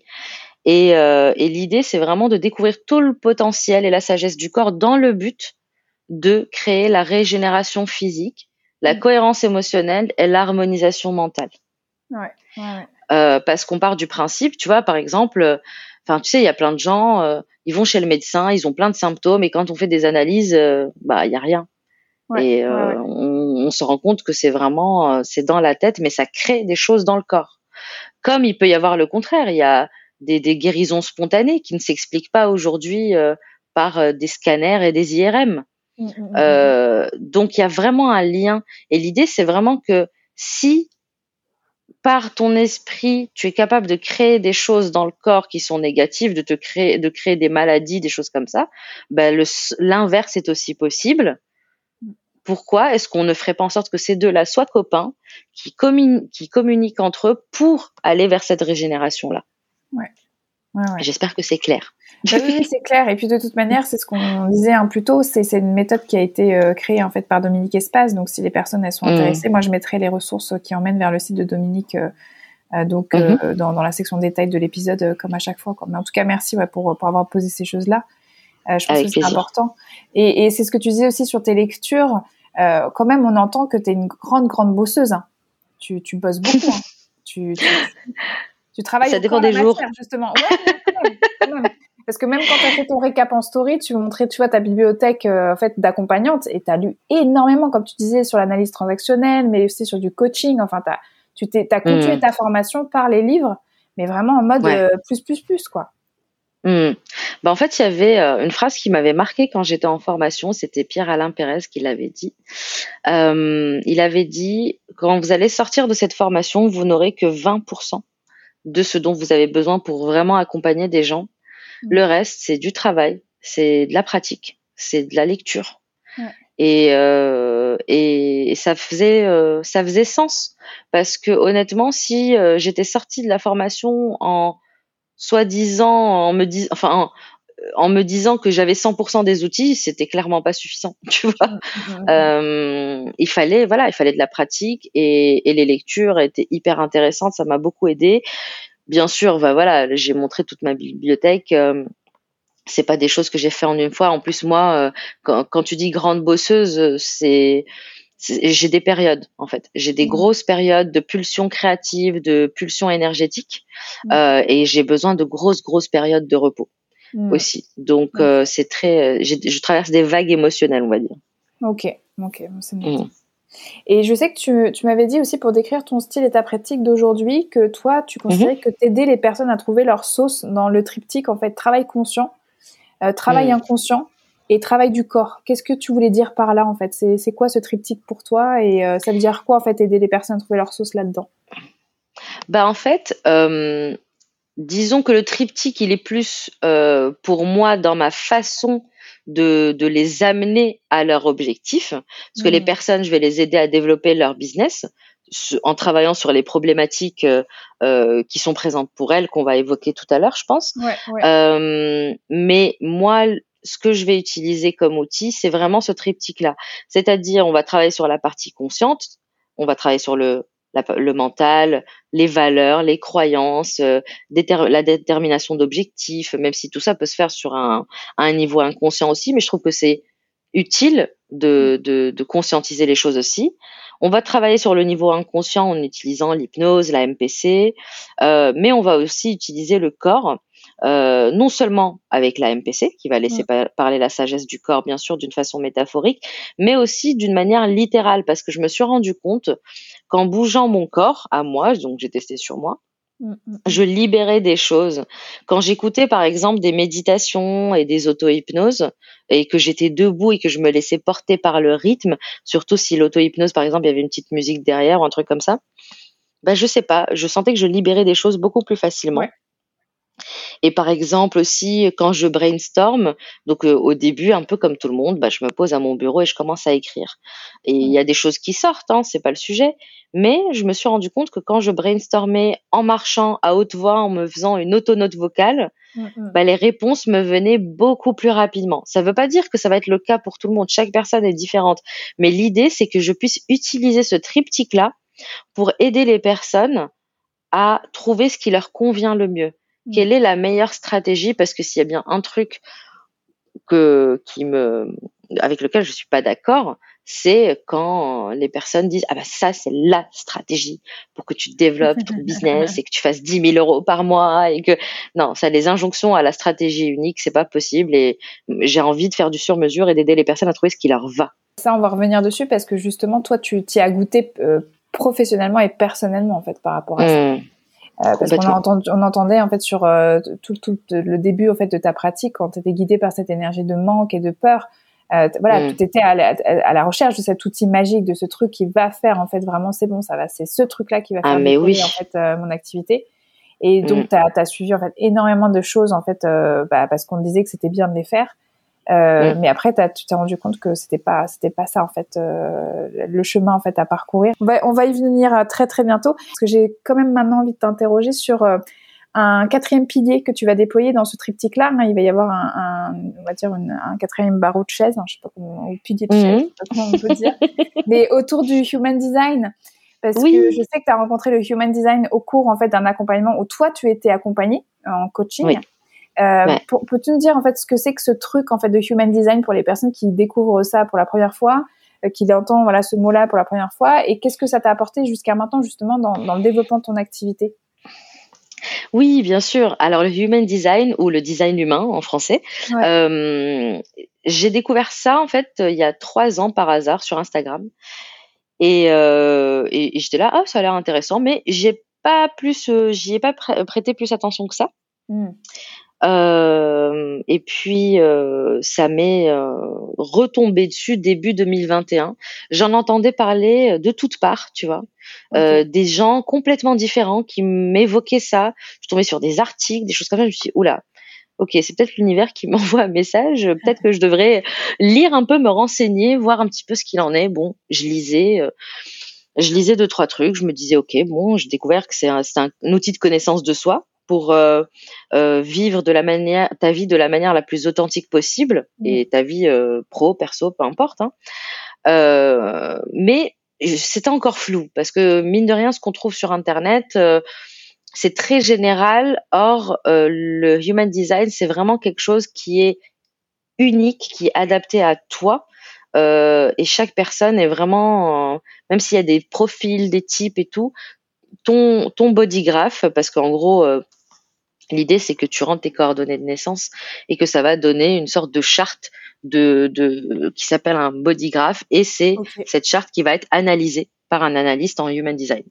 Et euh, il y a vraiment plein de détails. Quand tu vois la charte au début, tu es là, mais qu'est-ce que c'est que ce truc? Je comprends rien. vraiment, il y a des, des chiffres et des dessins et des carrés et des losanges. Enfin, tu comprends pas. et, euh, et donc, je me suis dit, OK, bon, j'y comprends rien. Je vais peut-être me faire faire une lecture. Donc, je me fais faire une première lecture, une deuxième, une troisième, avec des personnes différentes pour voir, euh, voilà, si les choses se recoupaient, en fait, entre les personnes et j'étais euh, subjuguée en fait. C'était incroyable parce que parce que j'avais l'impression que ces personnes étaient un, enfin comme des petites souris qui avaient été sur mon épaule toute ma vie et qui mmh. me décrivaient la personne que j'étais. Mmh. Qui j'étais, quel type d'interaction j'avais, euh, pas dans le sens où on me disait voilà ce qui s'est passé dans ton passé, c'est vraiment euh, sur de la connaissance de soi, c'est vraiment euh qu'est-ce qui te qu'est-ce qui te convient, quel type d'interaction, qu'est-ce qui t'intéresse dans la vie, euh, mm. comment est-ce que tu transmets le plus, le mieux tes messages, etc. Donc euh, donc j'ai été euh, vraiment fascinée. J'ai lu lu lu énormément sur ça et je savais que j'allais finir par m'y former et ça a pas raté parce que en décembre, bah, donc il y a quelques mois là, décembre 2021, l'opportunité s'est présentée. J'ai débuté mmh. ma formation qui est en cours mmh. euh, et je vais pouvoir euh, faire des lectures euh, bien sûr générales sur la vie perso, la vie pro, mais je vais surtout l'idée c'est de l'intégrer à mes accompagnements parce que c'est un outil qui m'a énormément aidé à me rendre compte ou bien confirmer que les stratégies qui étaient les meilleures pour moi, par exemple, est-ce que c'était mieux de se nicher ou pas? Euh, mm. Comment créer du contenu de manière alignée? Mm. euh, Le format d'emailing, qu'est-ce qui était le mieux pour moi, etc., etc. Et justement, là, on va, on va vraiment aller au cœur du sujet de l'évolution de ta pratique parce que je sais que c'est comme si, en fait, depuis 2020, tu étais montée dans une, je sais pas, dans une espèce de navette spatiale qui t'a fait faire, en fait, euh, je sais pas combien de kilomètres, justement, par rapport à la construction de ta pratique.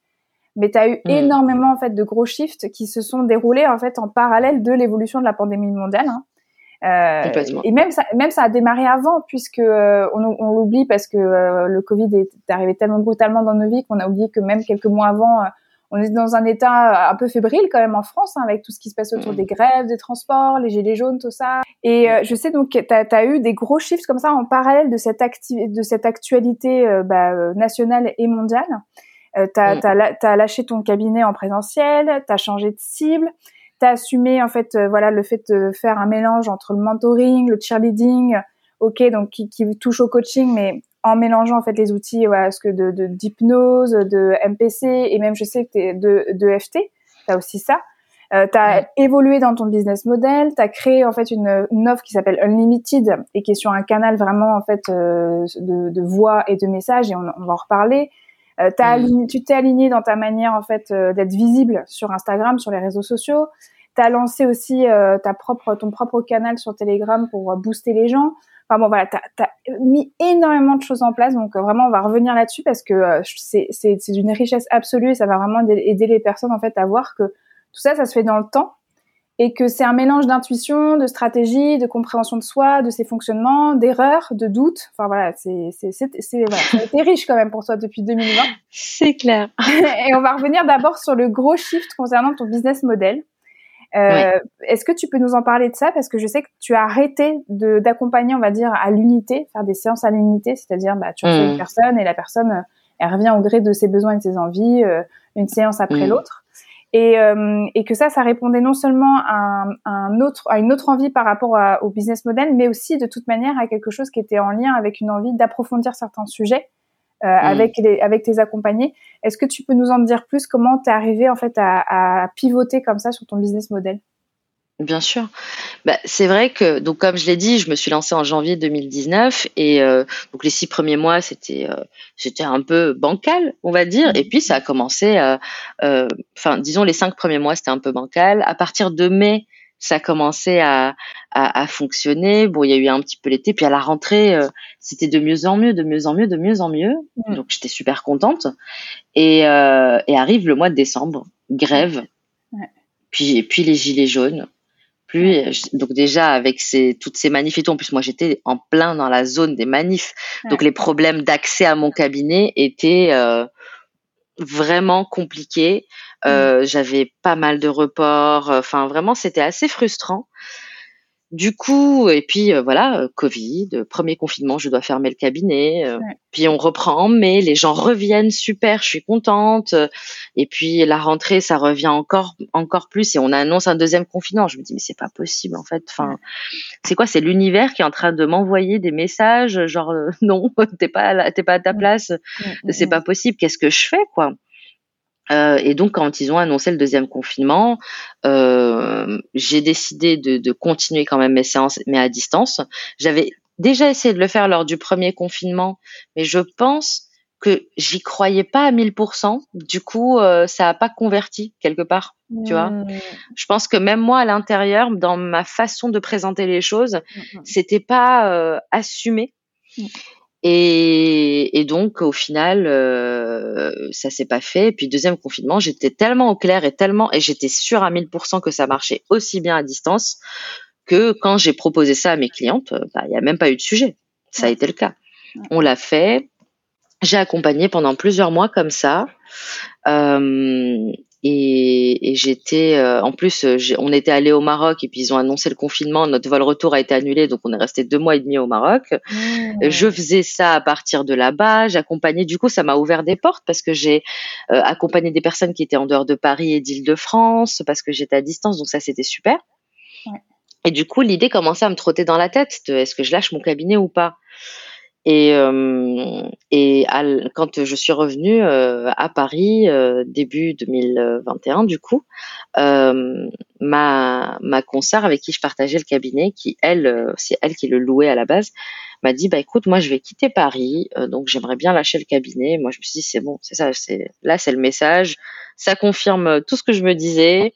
Bah c'est le moment de lâcher, vas-y go. Ouais. Donc et de rester 100% en ligne, surtout que euh, comment dire, moi, il y avait quelque chose qui était présent, très présent dans ma vision, c'était euh, une certaine liberté géographique. J'avais envie de pouvoir travailler d'où je voulais. Et, et c'est vrai qu'il y avait une question qui me prenait beaucoup la tête depuis que j'avais ouvert mon cabinet, qui était euh, mais comment je fais en fait? Je vais construire une clientèle à Paris et, après, euh, parce qu'on savait très bien qu'on allait bouger avec mon mari, on savait très bien qu'on resterait pas à Paris toute notre vie. Okay. Euh, on bougeait, ouais, c'était dans nos projets, dans les années à venir. On savait pas quand, on savait pas où, mais on savait qu'on allait partir. Donc c'est vrai que ça me prenait énormément la tête de me dire, je suis en train de construire une clientèle pour me barrer dans quelques années et comment je vais faire? Comment je vais faire? Et, et, là, ça venait. Euh, comme si euh, voilà euh, quelque part euh, je parle beaucoup de l'univers mais mais voilà je recevais un message je recevais un message de ben voilà tu vas pas te prendre la tête pendant des années tu vas pas prendre le risque justement de de te construire une clientèle et de rester focus sur une seule ville, ben, tu vas passer en ligne et tu vas être ouverte à au monde entier. Ouais. Et euh, et donc voilà, suite à ça, j'ai décidé de de me former parce que en gros en passant en ligne, Jusqu'ici, ma clientèle, ben voilà, j'avais mon site web, euh, j'étais sur des annuaires, et, et, généralement, les personnes qui te trouvent via ton site web et sur Google My Business, bah, c'est des personnes qui cherchent euh, souvent pas loin de chez elles euh, ou en tout cas dans la même ville. Voilà. Et là, je savais que si je voulais ouvrir à des personnes euh, autres, il, va, il, a, il fallait que je me rende visible autrement. Mm. Et j'ai réfléchi, je me suis dit qu'Insta c'était cool euh, parce que c'est un réseau qui me parlait. Je voyais pas mal de personnes qui faisaient la même chose que moi, euh, qui étaient dessus. J'aimais beaucoup la, le contenu qui était créé. Ok. Et, euh, et j'ai décidé de faire ça, mais en me formant, parce que je connaissais Insta en tant qu'utilisatrice privée, on va dire, ouais, ouais, ouais. Euh, et, et, et, je ne savais pas, je ne savais rien de la stratégie marketing, d'une stratégie digitale, tout ça. Donc je me suis formée euh, à Instagram, je me suis formée, j'ai fait une formation business aussi. Euh, et c'est en me formant que ça m'a forcé à réfléchir et de faire le bilan en fait de, de ces dernières années qui étaient passées.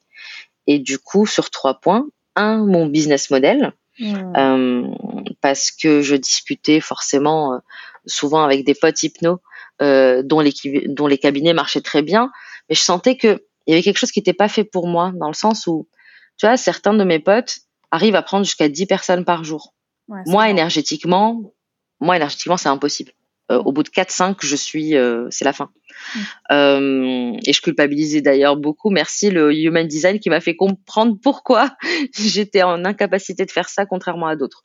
Euh, toi, et je ne t'ai pas posé la question, Shana, Hmm. mais t'es- t'es quel type, du coup, ton biographe, c'est quoi? C'est... ah, je suis manifestor 5-1 D'accord. avec autorité émotionnelle, si ça parle à certains d'entre vous. Alors, Voilà. si ça paraît à certains d'entre vous, moi, pas du tout. Mais euh, c'est important quand même de poser la question. Euh, ok, donc euh, première prise de conscience en fait par rapport à ton business model quand tu vois que d'autres en fait ils sont à 10 euh, personnes en fait accompagnées par jour et que toi tu en fait énergétiquement tu suis pas. Tu, tu, C'est tu- ça que- tu dis quoi ouais, à ce moment-là, toi là quand tu as cette prise de conscience? Bah, je me dis en fait euh, quand on voit quand on fait le calcul et qu'on voit même si je prenais cinq personnes du lundi au samedi on va dire si je travaille Ouais. même six jours sur sept Ouais. euh, en soi cinq personnes par jour ça fait un bon CA mais quand on enlève toutes les charges les impôts tout ça Mm. j'étais là mais au final euh, c'est c'est beaucoup travaillé pour un résultat qui moi alors c'est très personnel euh, ne me convenait pas et Mm. surtout surtout surtout je savais très bien que je sais, je me connais un minimum. Je sais que je suis quelqu'un qui se lasse quand elle fait toujours la même chose. Hmm. Donc je savais très bien que j'allais pas faire que du cabinet. Je savais très bien que j'allais faire d'autres choses, d'autres types d'accompagnement, d'autres formats. Et, et, du coup, euh, je me suis dit, euh, ça me questionnait en tout cas. Ça me questionnait, mais je voulais diversifier. J'ai fait le bilan aussi donc sur la manière dont je voulais accompagner parce que parfois bah, je pouvais ressentir un peu de frustration quand certaines personnes faisaient trois séances, euh, ne revenaient pas. Euh, elles étaient contentes elles, mais c'est moi qui voulais aller plus loin. C'est moi qui voulais aller en profondeur.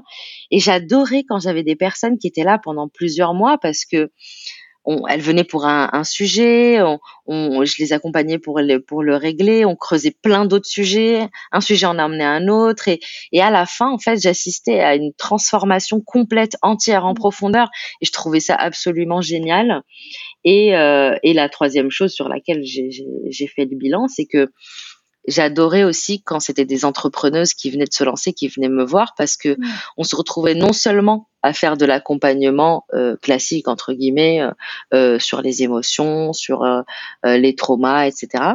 Mais on se retrouvait par la force des choses à, à faire une sorte de mentorat, de, de, de coaching, de, de, de, de boost euh, parce que euh, je me retrouvais à partager avec elle ce que ce que moi j'avais vécu dans les enfin à mes débuts dans les deux trois ans qui avaient précédé enfin les deux ans à ce moment-là qui avaient précédé. Et, euh, et j'adorais ce partage là cette transmission. Je suis beaucoup dans la transmission euh, et, et, ça me parlait. Du coup euh, du coup ça a été assez clair assez rapidement. J'avais envie d'accompagner les entrepreneuses de manière générale et les aider à développer euh, leur business, mais avec cette touche euh, unique que j'ai euh, à euh, d'autres personnes qui accompagnent en business, c'est que j'ai des méthodes comme l'hypnose et la MPC pour aller chercher euh, sur la partie inconsciente des réponses qu'on ne trouve pas consciemment, quoi. Hmm. C'est hyper intéressant que finalement c'est le canal de communication qui évolue parce qu'en fait tu sens que tu veux lâcher en fait. Euh, en fait c'est hyper. T'as as, as, eu une évolution avec un effet domino de dingue. C'est en fait tu te rends compte que là euh, il faut que tu lâches ton cabinet parce que ça te convient pas. Euh, tu, tu, te lances en ligne, tu, tu sens du coup que le, le, canal de visibilité va falloir en fait que tu te que tu te positionnes sur Instagram, que tu sortes de ton souris, que tu te fasses en fait à ta manière à toi, donc tu te formes aussi. Et avec tout ça, mm. t'amène en fait à faire un énorme bilan sur ton, ton accompagnement. Et c'est là en fait où, t'enclenches euh, toute la construction de ta pratique d'aujourd'hui, quoi. C'est hyper intéressant. Et, et justement, euh, ce qui, ce qui, là, j'aimerais bien te, te, poser la question parce que c'est vrai que euh, ce qu'on disait au tout début de, en, en pré, euh, sur notre échange juste avant de lancer en fait cet enregistrement-là, il y a, y a, encore juste quelques instants ou quelques jours, tu pouvais, euh, on pouvait voir hypno-coach ou hypno-coaching en fait mm. pour te décrire. Euh, mm. C'est un mot que tu as enlevé en fait de ta description aujourd'hui. Euh, pourquoi? Pourquoi finalement tu, tu as décidé de t'alléger en fait de ce mot coaching ou coach? Euh, alors honnêtement, à la base, j'avais pas forcément envie de mettre le mot coach. Juste, je savais pas comment formuler ce que je faisais autrement. C'est parce que c'était trop long de dire accompagnante en développement de business et de mindset, notamment grâce à l'hypnose, mais pas que. mais, mais ouais, je, ouais. Je te comprends. C'est ça. Donc j'étais là, ok, mais qu'est-ce que je fais? Oui, je, je, fais du mentorat, je fais de l'accompagnement, je, je, fais du coaching parce que mine de rien, même quand on est formé à, à, à en tout cas le, à l'arche spécifiquement, mm. euh, notre formation en hypnose, et tu le sais, il y a quand même énormément de PNL dessus, et on nous forme à vraiment accompagner quand on fait toute cette détermination d'objectifs, etc. Ça, ce sont des choses qu'on voit en coaching. Mm. Donc Hypno-coaching, ça me paraissait être le plus juste. Maintenant, je l'ai, je l'ai enlevé pour mettre vraiment juste les mots-clés qui sont business, mindset et hypnose. Même s'il y a plein d'autres choses, mais bon, fallait bien choisir. Et, euh, et d'ailleurs, pour la petite histoire, j'avais même envisagé de me former euh, au coaching, euh, histoire d'avoir le titre, parce qu'il y avait encore, il y avait encore ce truc-là de, est-ce que je peux me permettre de mettre coach alors que je suis j'ai pas fait une école de coaching. Mmh, mmh, mmh. Mais après, j'étais prête à le faire. Hein. J'étais prête à me former au coaching si vraiment ça allait m'apprendre et m'amener quelque chose de nouveau. Et surtout si j'en ressentais le besoin, que je me retrouvais, je sais pas, face à des blocages au quotidien dans mes accompagnements où je me suis, où je me serais dit euh, euh, là, ah ouais là, non mais là il me manque un truc. Sauf que non, enfin mine de rien, j'avais accompagné pendant deux ans, deux ans et demi. Euh, je savais le faire. J'avais en plus, enfin, en soi, j'ai pas fait d'école, mais j'ai, tu le sais, j'ai lu euh, tellement de livres sur le coaching, euh, voilà. Et euh, juste pour me rassurer, j'avais deux amis qui avaient fait deux écoles différentes de coaching, mmh. certifiées ICF, tout ça, machin. Euh, et je leur ai demandé en fait d'avoir un aperçu de leur formation pour que je vois si vraiment il y avait des choses qui étaient euh, transmise dans ce genre de formation que moi j'avais pas. Et je me suis rendu compte qu'entre tout ce que j'avais appris à l'Arche, mes supervisions, parce que les supervisions, je me fais superviser encore euh, tous les mois, mmh. euh, et on partage énormément de choses, euh, et mon auto-formation avec des, des, choses en ligne, des livres, etc. Bah, j'avais accumulé quand même beaucoup de connaissances qui pouvaient être pour la plupart redondantes avec une formation officielle en coaching entre guillemets. Mmh. Et c'est là où tu t'es dit, en fait, euh, je, sais faire, quoi. Je fais, je fais déjà, quoi. C'est ça, et puis un titre et un titre, hein, au final. Ouais, ouais, ouais non, mais complètement. Mm, mm, mm. Ah ouais. Bon, bah super. Et euh, aujourd'hui, euh, quelles sont les demandes que tu accompagnes le plus au quotidien? Écoute, moi j'ai deux catégories de clientes entre guillemets. Euh, il y a celles qui sont euh, qui viennent de, de, de, se reconvertir ou de se former et qui n'ont pas encore de clients. Mmh. Euh, et j'ai les personnes qui se sont lancées depuis quelque temps, mais qui ne qui n'en vivent pas encore, qui n'ont pas de chiffre d'affaires régulier, euh, plus ou moins régulier tous les mois, des rentrées d'argent régulières tous les mois. Et donc, euh, leur objectif, c'est de développer leur business euh, dans un sens ou dans un autre. Mmh. mais donc, ce que je ne fais pas, j'ai commencé par ça, ce que je ne fais pas, c'est que je ne me focalise pas sur la partie technique, c'est-à-dire euh, tunnel de vente, automatisation, etc., même si je peux tout à fait en parler parce que euh, je, je, sais le faire pour moi, mais c'est pas du tout ma spécialité. Euh, il y a des business coachs aussi qui parlent beaucoup de cette partie-là. Moi, je n'en parle pas. Moi, je vais vraiment être sur la partie euh, la partie mindset et stratégie. Quelle est la stratégie qui me convient le plus? Euh, Quel mindset j'ai besoin d'adopter pour mener à bien toutes les actions nécessaires euh, pour développer mon business? Parce que le mindset c'est 80% de l'entrepreneuriat enfin faut être clair. Euh, comment se rendre visible? Toutes les problématiques de légitimité de syndrome de l'imposture de, de money mindset la relation à l'argent de jugement des autres de perfectionnisme et surtout de faire le tri dans les 36 euh, 000 idées qu'on peut avoir à la seconde et euh, travailler sur des offres, en fait créer ensemble des offres qui vont être non seulement alignées et qui vont se vendre, parce que ça aussi, je sais, j'ai créé une offre, clairement, c'était pas aligné et, j'avais l'impression que ce c'est ce qu'il fallait faire, donc je l'ai fait. Donc même quand j'ai changé de spécialisation entre guillemets, j'ai eu une petite traversée euh, de encore guidée par la peur en faisant deux trois erreurs, mais j'ai énormément appris. Hmm, ah, c'est normal. C'est, je veux dire, s'il n'y a pas de hmm. doute, s'il n'y a pas d'erreur, euh, il n'y a pas d'expertise. C'était, moi, j'aime beaucoup cette définition de qu'est-ce que c'est une experte? Ben, c'est celle qui a fait toutes les erreurs avant toi. C'est celle qui, a déjà fait en fait toutes les erreurs, toutes les, les mille erreurs qu'il fallait faire, ben, elle les a faites. C'est ça en fait l'expertise. En tout cas, moi, c'est vraiment ma vision. Hein. ah, j'adore. Bah venez, j'ai fait plein d'erreurs. Hein. Ben Super experte. Mais c'est clair. Non, mais ça, c'est hyper important. Parce qu'il y a un peu ce truc de l'expert. En fait, c'est lui qui a tout compris et qui a jamais fait un faux pas, tu sais. Euh. mais c'est hyper intéressant. Ça pourrait en parler euh, si un jour euh, je fais des conférences en mode accompagnante, mais mm. d'entendre d'autres personnes là-dessus sur c'est quoi finalement une expertise. Mais moi, je me rappelle très bien d'avoir eu un échange avec une consoeur qui était au tout, tout début de sa reconversion et qui me disait mhm. que euh, mais moi je comprends pas les accompagnantes qui euh, parlent du fait qu'elles ont eu un burn-out et qui après qui accompagnent justement sur l'épuisement professionnel si elles ont fait un burn-out euh, comment elles peuvent accompagner justement sur ces thématiques-là puisque elles ont elles ont pas réussi en fait à, à l'éviter quoi comme et je dis ben non mais justement ah. en fait c'est tout le contraire c'est la rencontre de l'humain en fait quand tu es dans l'accompagnement c'est que tu rencontres un, un être humain mhm. qui a fait cette erreur là qui a bien goûté euh, qui s'en est sorti. Donc déjà en fait il y a une forme de mm. résilience, de en fait on s'est pas gravé dans le marbre, on peut s'en sortir. Et, et viens en fait je vais t'aider à, à, te montrer le chemin que tu vas t'en sortir et peut-être t'éviter en fait de faire les erreurs que moi j'ai faites parce mm. que et du coup je te je te transmets mon expertise comme ça quoi. Et c'est drôle parce que il y a, je pense qu'il y a une méprise, il y a une erreur en fait sur le terme d'expert ou d'experte. Pour moi, c'est vraiment la personne qui a fait toutes les erreurs du monde et qui, qui va pouvoir en fait t'accompagner quoi. Mais je suis tout à fait d'accord. D'autant plus quand on, quand il s'agit de personnes à leur compte, d'entrepreneurs et d'entrepreneuses, parce que, enfin, quelqu'un qui a tout réussi d'un coup, qui a jamais, enfin, je pense que ça n'existe pas en vrai. Hein. Une personne qui, qui a son compte et qui n'a pas rencontré d'obstacles et d'erreurs, euh, ça me paraît très peu probable. Ah mais c'est ce que j'ai dit à cette personne-là. Je, je, lui ai dit mais tu te rends compte en fait la pression que tu te mets en prenant le chemin de l'accompagnement où en gros tu es en train de te diriger vers une expertise où il faut que tu fasses tout bien dès le départ parce que mm. sinon en fait t'es pas légitime à accompagner quoi. Waouh, t'es pas vraiment en train de faire une vie de rêve là. mais c'est sûr. Ah, mais, c'est ça, je suis en train d'imaginer le truc. En fait, il faut que jamais que j'aille mal. Ouais. Faut jamais que je, faut pas que je ressente d'émotions désagréables. dans ma dans ma manière de communiquer. Euh, je, je, waouh, la ah pression. Quoi. Enfin, la vie est assez ah bah, pas... Euh, dense comme ah, ça. Ah oui, oui, j'avoue.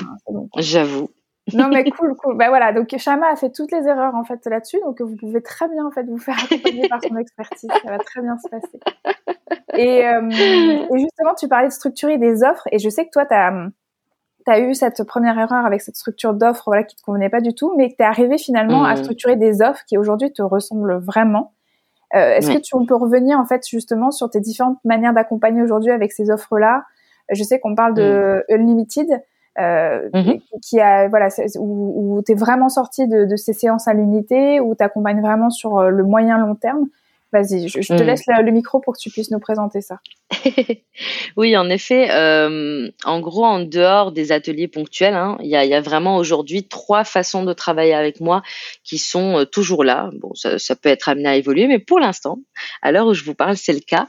Euh, il y a déjà un accompagnement flash euh, si euh, si tu as une problématique euh, hyper précise que tu as besoin de dénouer, on va le faire en deux fois. On va prendre d'abord deux heures de démêlage mindset. Mmh. Euh, on va aller vraiment travailler sur euh, les croyances, ce qui se passe pour toi, analyser, faire une analyse en fait de tout ce qui se passe pour toi. Et ensuite, on va laisser passer euh, quelques jours et on va faire une séance d'hypnose ou de MPC selon ce qui se présente. et bien sûr, entre les deux, avec un accès illimité à moi s'il y a des questions, des choses qui sont présentes pour la personne. Alors, ensuite, un accès, un accès, limité à toi, c'est via le canal justement de Telegram, c'est ça, ou, ou WhatsApp, où les gens ils peuvent envoyer des messages audio ou des textes, des textos, c'est ça, et tu réponds? C'est ça, via Telegram. Euh, en fait, au début, c'était WhatsApp, mais comme c'est sur, euh, enfin, c'est le même numéro et il y a tout, mais sur Telegram, j'ai que le pro et sur WhatsApp, j'ai quand même le perso, ça se mélange, c'est un peu compliqué. donc maintenant, je suis passée complètement sur Telegram et, accès illimité. Voilà, bien sûr, ça veut pas dire que je dois répondre dans la seconde, hein, mais je mets un délai de 24 heures, voilà, pour répondre s'il y a une question, s'il y a quelque chose qui est présent. Complètement. Ok. Et euh, donc ça, c'est la première façon de travailler avec moi. La deuxième façon, c'est Unlimited, effectivement, et qui a été, euh, bah, c'était un truc que j'avais, euh, j'avais jamais vu avant. Pour moi, j'avais besoin d'un, je sais pas, de créer une sorte d'accompagnement de proximité. Et, et, je sentais que voilà, quand j'avais des personnes que j'accompagnais, J'aimais beaucoup quand on s'envoyait des notes vocales, des choses à l'écrit pour euh, justement quand il y avait des, des accès à moi entre deux séances, des choses comme ça. Bah, j'aimais beaucoup ce côté-là, euh, un peu du tac au tac, tu vois, où euh, dès qu'il y a un truc qui te trotte dans la tête, tu viens, tu le poses. Et même parfois, j'ai même pas besoin de répondre. juste le fait que la personne vienne poser par écrit ou par note vocale ce qui est présent pour elle, ben elle trouve la réponse toute seule. Mm. Du coup, je me suis dit, mais ça serait en fait vachement cool de trouver une formule comme ça, où ça soit juste par écrit et note vocale, pour les personnes qui ou n'ont pas besoin en fait euh, de, voir un coach tous les 15 jours pendant une heure, une heure et demie, et de poser un problème et de démêler tout un truc pendant une heure et demie, euh, ou n'ont pas le temps parce qu'il y a des personnes. Euh, d'ailleurs, euh, d'ailleurs, j'ai eu pas mal de mamans euh, qui ont pris qui ont pris ça parce que c'était beaucoup plus simple pour elles pour leur emploi du temps. Euh, et surtout, enfin voilà, l'idée c'est vraiment que ce soit des personnes qui ont envie de qui ont besoin de boost au quotidien, de quelqu'un pour les, leur botter les fesses, pour sortir de leur zone de confort, leur mettre des challenges, des choses comme ça au quotidien, qui ont du mal à passer à l'action régulièrement, mmh, mmh. qui ont besoin d'être mentorés, qui ont, qui ont envie d'oser poser, tu vois, toutes les questions qui leur semblent trop futile euh, à poser lors d'un coaching classique Parce que tu sais, quand tu as un rendez-vous tous les 15 jours avec ton coach, tu te dis, mais il faut que je me concentre sur euh, vraiment l'essentiel, le truc qui est hyper présent pour moi et tout. Et là, euh, si tu as envie de poser une question du genre, Putain, mais Chama, euh, là, je t'avoue, mon site, je galère. Euh, là, qu'est-ce que tu penses de cette image Enfin, ça peut être des trucs. T'as pas envie de déranger entre guillemets ton coach euh, sur l'heure et demie que vous avez tous les 15 jours. Là, c'est vraiment tout. On va vraiment faire euh, du mentorat, du cheerleading, de plein de choses.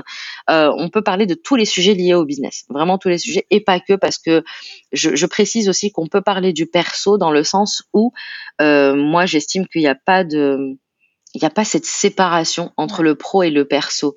euh, l'un influence l'autre, l'un impacte l'autre. Donc s'il y a vraiment un truc au niveau perso qui est hyper présent et qui vient paralyser le niveau pro, ben on va en parler aussi. C'est important. Donc ça c'est la deuxième façon. Et la dernière manière de travailler avec moi, c'est propulsion. C'est mon nouvel accompagnement. C'est un accompagnement sur mesure. C'est une formule de 3 à 6 mois euh, enfin de trois ou six mois, pardon, de trois ou six mois pour les personnes qui sont vraiment prêtes à investir en elles à moyen terme pour obtenir une vraie transformation de leur posture, de leur business. On va aller vraiment chercher en profondeur, travailler toutes les problématiques que je t'ai citées plus haut. On va aller vraiment les travailler euh, en profondeur. Ouais, super, top. Mm. De toute façon, je vous mettrai hein, pour les personnes qui nous écoutent le site internet de Chamin dans, les ressources euh, à nouveau oui. dans de l'épisode vous aurez tout. Euh, en fait, c'est génial parce qu'on entend à quel point euh, tout ça en fait euh, rayonne maintenant euh, avec ton alignement. Vraiment perso pro, mm. tu as trouvé en fait finalement ton, ton, alignement non seulement au niveau de à qui tu t'adresses, mais aussi comment. ça, ça, je reviens sur, sur quelque chose que dont je t'avais parlé lors de la pré-interview.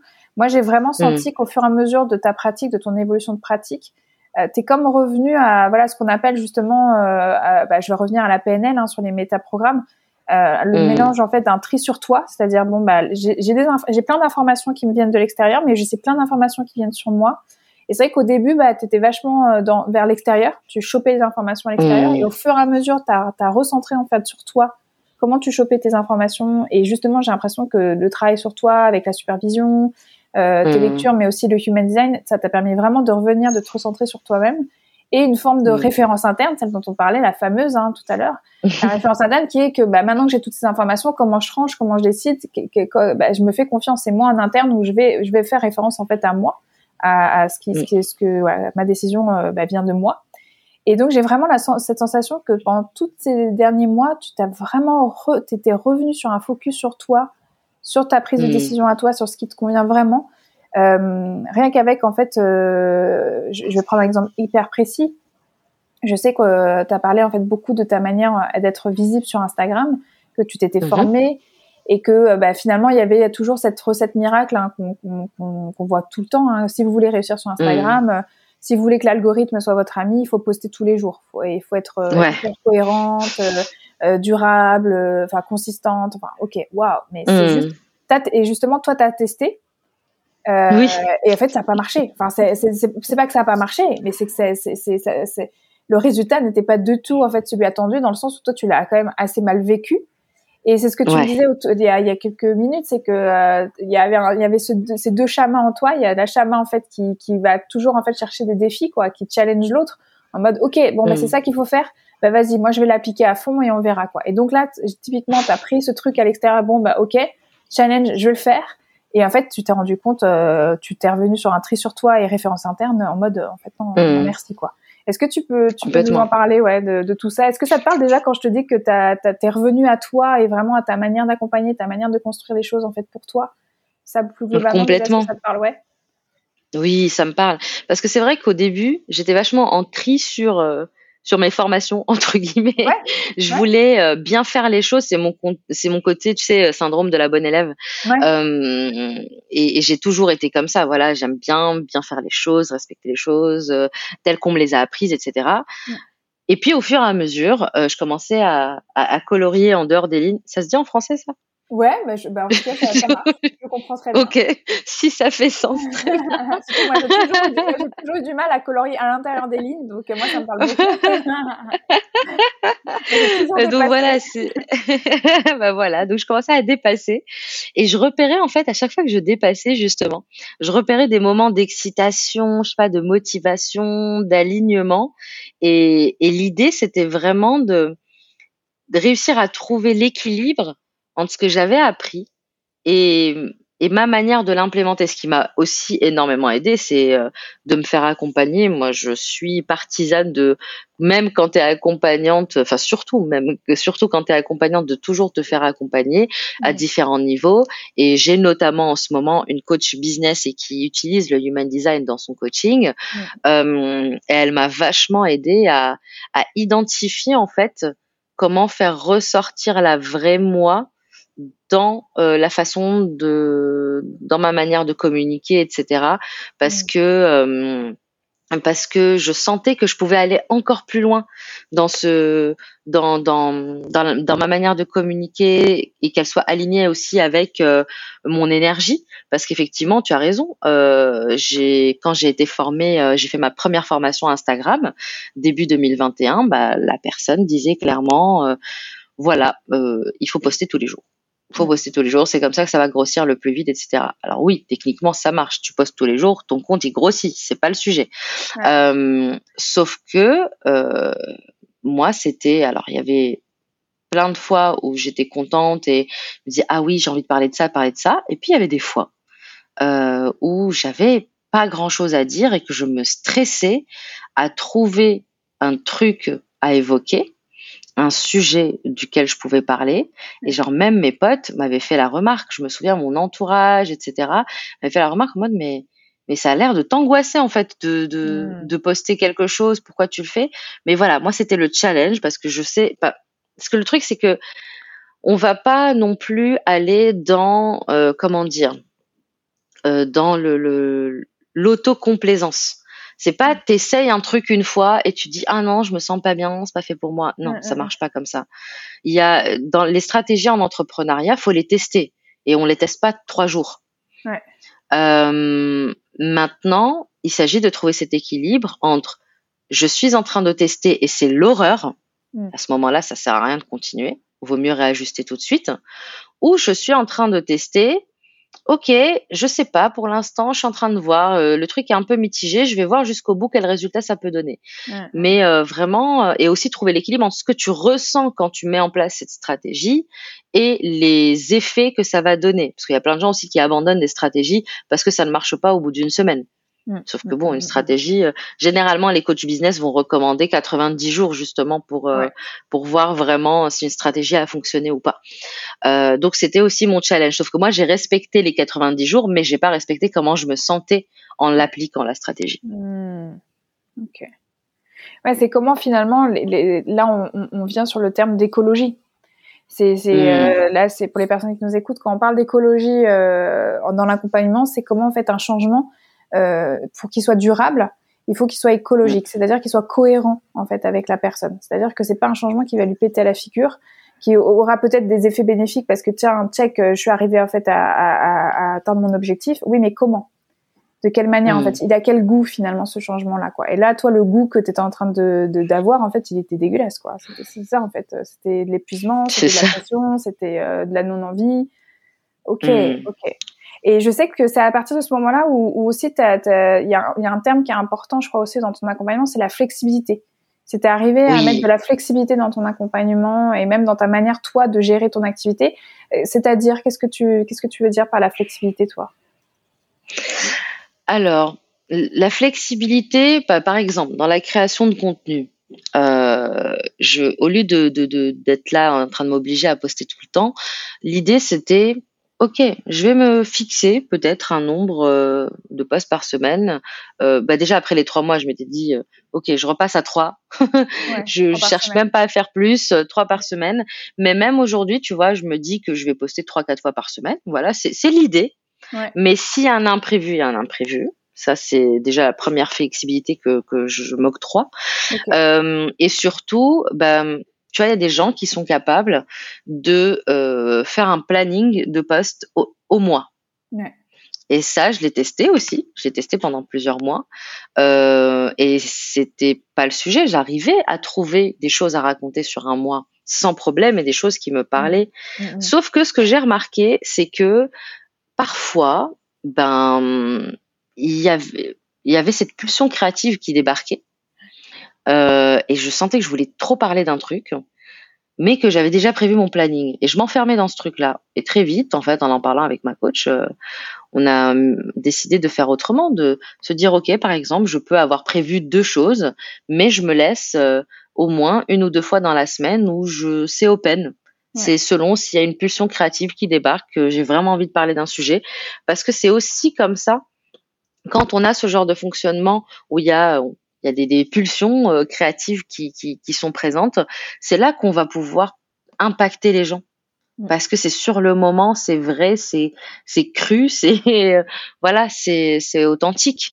Euh, donc c'est c'est ce genre de flexibilité. C'est de la flexibilité dans mon emploi du temps aussi.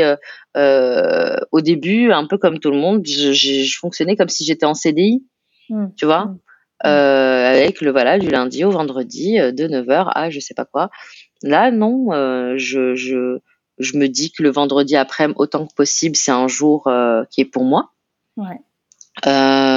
si tu vois par exemple hier, bah voilà j'avais plein de choses à faire, mais mais j'ai eu j'ai eu un, un petit souci, j'ai mal dormi, je me sentais pas très bien, j'étais en PLS toute la journée. Hmm. Ben j'ai j'ai fait en sorte de me reposer. Et hmm. c'est justement parce que j'ai instauré de la flexibilité dans mon emploi du temps que euh, je pouvais me permettre de faire ça. C'est ça aussi qui est, qui est intéressant. Et je pense que le contexte Covid, hmm. euh, ça nous a appris à tous à être très flexibles et adaptables. Ouais, ça c'est sûr. Ça nous a forcé un peu la main. complètement. Ouais, complètement. Ah non, mais super. Ok. Et maintenant, j'aimerais bien qu'on qu'on parle de résilience entrepreneuriale, parce que finalement, en fait, on a fait pas, on a, je dis, on n'en parle que maintenant, mais en fait, on, peut parler que de ça hein, depuis depuis le début de, de l'épisode. mais c'est vrai que quand on fait le récap quand même du contexte, de l'évolution de ta pratique, tu viens de reparler du Covid, tu vois, on avait parlé des grèves et tout. Euh, on, on tombe voilà, voilà, sur les gilets jaunes, sur la pandémie mondiale. Et je sais qu'à un moment donné, même tu l'as dit hein, toi-même, en 2020, tu t'es demandé quoi si l'univers il n'avait pas quelque chose contre toi quoi. Tu t'es dit hmm. c'est un message que c'est un message, c'est un signe qui, que je suis dans la mauvaise direction, que je, fais une connerie. enfin, dites-le moi quoi. Et, et je compatis parce que moi j'ai été dans ce cas-là aussi, et je pense qu'on n'est vraiment pas les seuls à avoir ressenti ça. Et justement, hmm. j'avais envie qu'on parle euh, plus concrètement de résilience entrepreneuriale, dans le sens hmm. où souvent la résilience, c'est c'est ce, ce moment où tu es sorti du marécage, tu as mis de la mm. distance euh, entre toi et le marécage, tu as commencé à enlever la boue, ça y est, tes chaussures redeviennent un peu plus nickel, tu te dépoussières et tu as la force aussi mm. même de, de te retourner sur le marécage et de regarder le chemin parcouru et que te dire en fait finalement, euh, je vois aussi les apprentissages. Je vois, tu vois, je, je, je mm. peux... Et, et, souvent, je crois qu'il y a cette citation qui dit que l'espoir, en fait, c'est le, c'est de se dire que tu vas apprendre quelque chose de tout ça, quoi. Toi, a posteriori, qu'est-ce que tu retiens finalement de tout ça là depuis euh, depuis fin 2019-2020 euh, voilà, qu'est-ce qui te reste finalement de tout ça?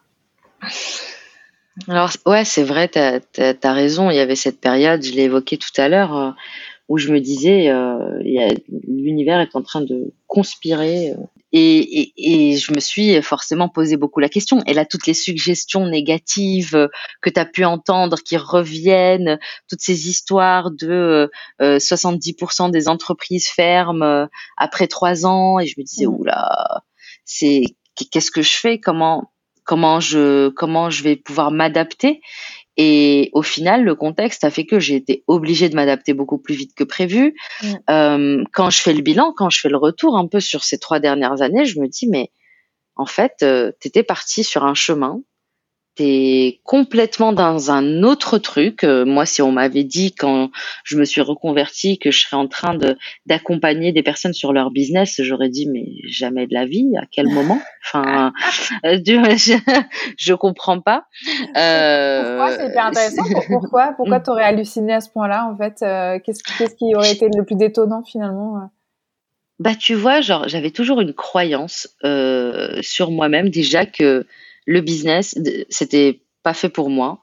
Euh, et parce que c'était aussi une croyance familiale, tu sais, c'est euh, on a toujours rigolé dans la famille que euh, on était mauvais en business, qu'on savait pas faire, qu'on était une famille d'intellectuels, on savait rien faire au business, tu vois. on a ah, toujours un peu rigolé de ça. Donc déjà le fait que je me reconvertisse et que je me lance à mon compte, c'était une énorme sortie de zone de confort par rapport à toute la croyance familiale que j'avais, tu vois. Et, et, même pareil, quand j'ai été business developer dans, dans, dans mon ancien job, euh, dans ma tête, il y avait toujours ce truc-là de mais est-ce que tu peux vraiment faire du business? Tu vois? Et c'était très très présent. Du coup, si on m'avait dit quand je décide, quand j'ai enfin décidé de me reconvertir et qu'on me dise mais tu accompagneras des personnes sur leur business, je t'aurais dit bah déjà que j'arrive à faire marcher le mien, après on en rediscute. Donc c'était euh, ouais, c'était très étonnant, mais comme quoi, franchement, la vie t'amène des choses, euh, elle te met des choses sur sur ton chemin euh, qui font que voilà où tu où tu l'accueilles et tu te transformes ou tu stagnes. Mais voilà, c'était pas la question n'était pas de stagner pour moi. Et, voilà, bah, trois ans après, écoute, je suis toujours là. Hein. je suis toujours là. Je vois que je, voilà, je suis toujours là. J'ai évolué. Je, je suis tombée. Je suis revenue. Je, du coup, ça me, en fait, ça me, ça renforce énormément ma croyance en ma capacité à toujours me dépasser.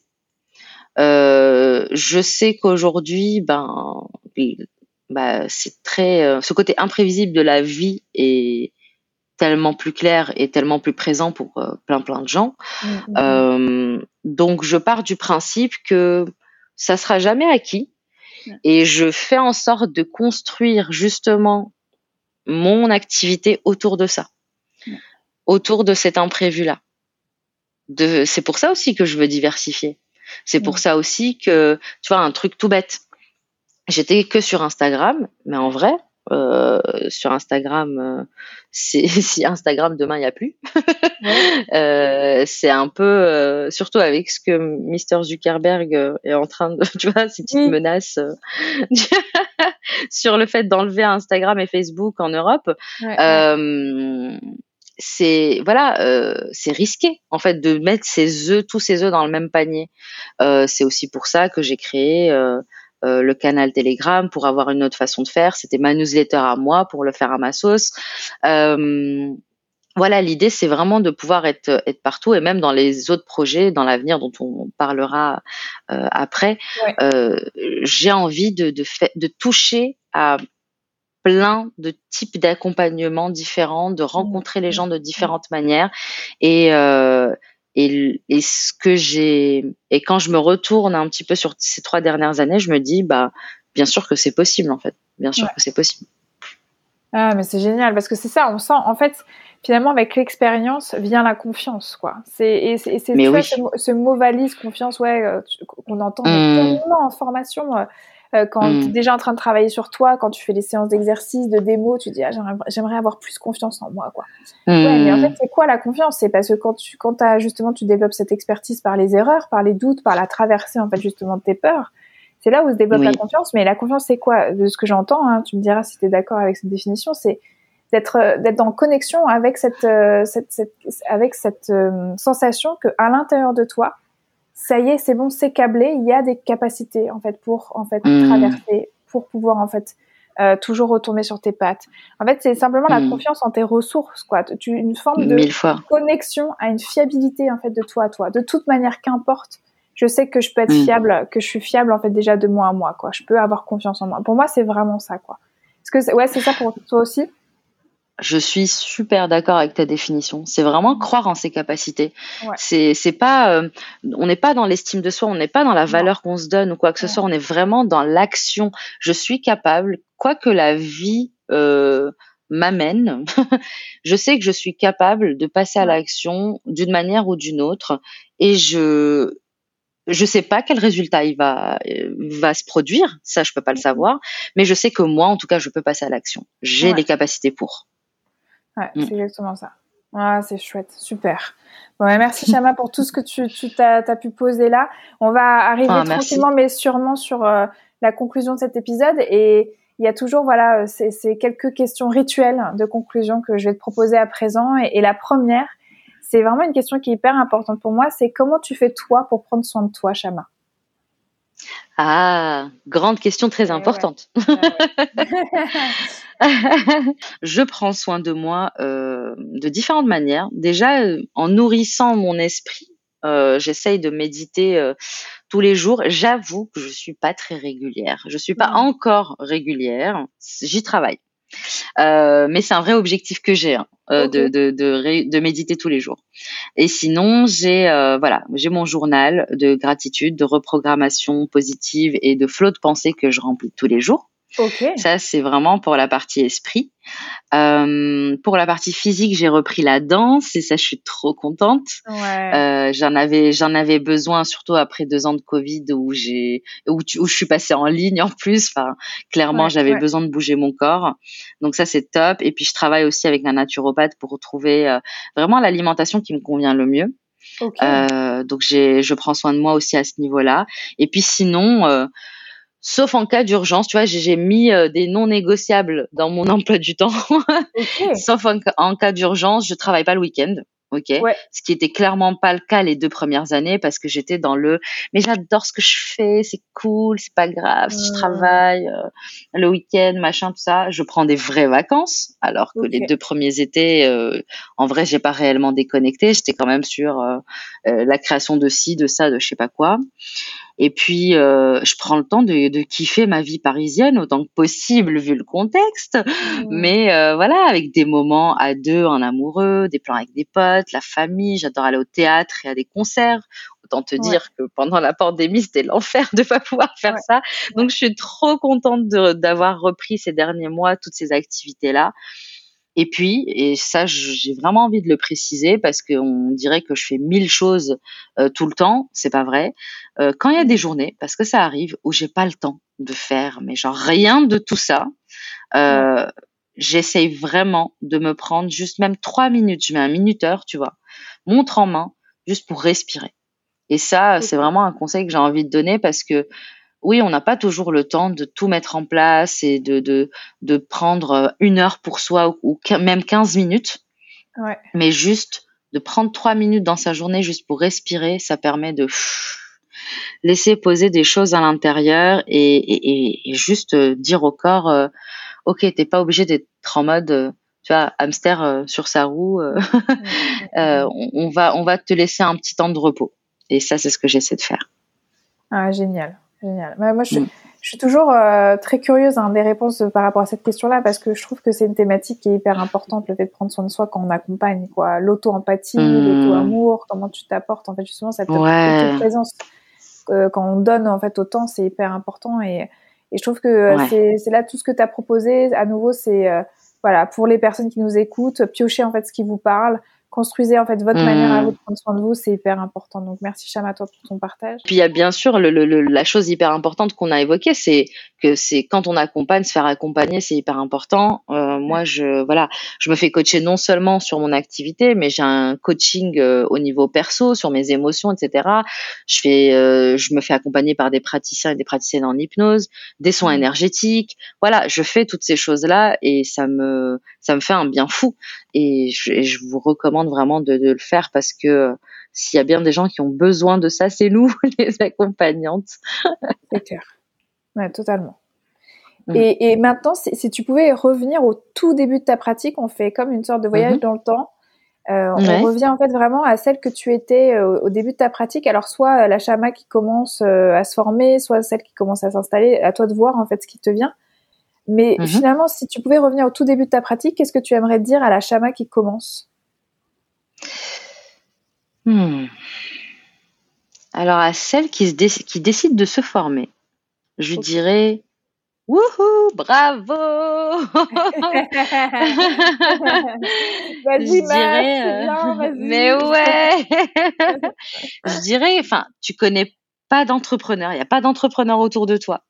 Tu sais pas ce que ça veut dire. Euh, et tu décides quand même, euh, enfin, enfin, il y a personne autour de toi qui s'est encore reconverti parce qu'entre temps, après que je l'ai fait, maintenant c'était, euh, tu vois, quand tout le monde a fait sa crise de la trentaine, il y a eu beaucoup de ça. Ah, bah, et je, pareil, et je lui dirais ça, il y a, voilà. Mais je dirais, voilà, enfin, tu, tu ne sais pas ce que ça veut dire et tu le fais. T'as peur, mais tu le fais. Je suis hyper fière de toi. Ça, c'est ce que je lui dirais. Et à celle qui va s'installer, je lui dirais autre chose. Je vais lui dire, arrête de te poser mille questions et genre, vas-y. Parce que clairement, plus tu vas attendre, plus tu laisses de la place à tes peurs, plus tu mettras de temps à prendre confiance en toi et en ta pratique. Parce que je sais très bien que si j'avais ouvert mon cabinet directement euh, en sortant de ma formation, j'aurais pris confiance beaucoup plus rapidement. Je le sais. Et, et c'est ok. Moi, j'ai eu la, le, le, vécu que je devais avoir et le chemin, et j'ai pris le chemin que je devais prendre. Mais, mmh. euh, mais s'il y a voilà un conseil que, que je donnerais à si vous êtes en train de vous former, mais vous posez même pas des mille questions. Hein. Allez-y, ouvrez votre truc. De toutes les manières, il y aura un temps d'adaptation. De toutes les manières, il y aura des erreurs et des erreurs. On n'en fait pas qu'au début, on en fait même après. Ouais. Euh, donc, juste allez-y et vaut mieux les faire tôt, tant que c'est encore frais dans, dans votre tête ce que vous venez d'apprendre. Ouais, exactement. Ouais, ouais. ouais c'est ça. Moi, je, me, je me rappelle très bien que moi aussi, j'ai fait les dernières installations avec Dominique Espat à l'Arche. Mmh. Et, euh, et je l'ai faite euh, le, parce que c'est sur quatre jours et c'est deux fois deux jours. En tout cas, c'était comme ça à l'époque. Et le mmh. premier module des deux jours, je l'ai fait, je crois, le lendemain de, de ma validation. Vraiment, j'ai eu ma certif et le lendemain, j'étais déjà à l'aide à l'installation. Quoi.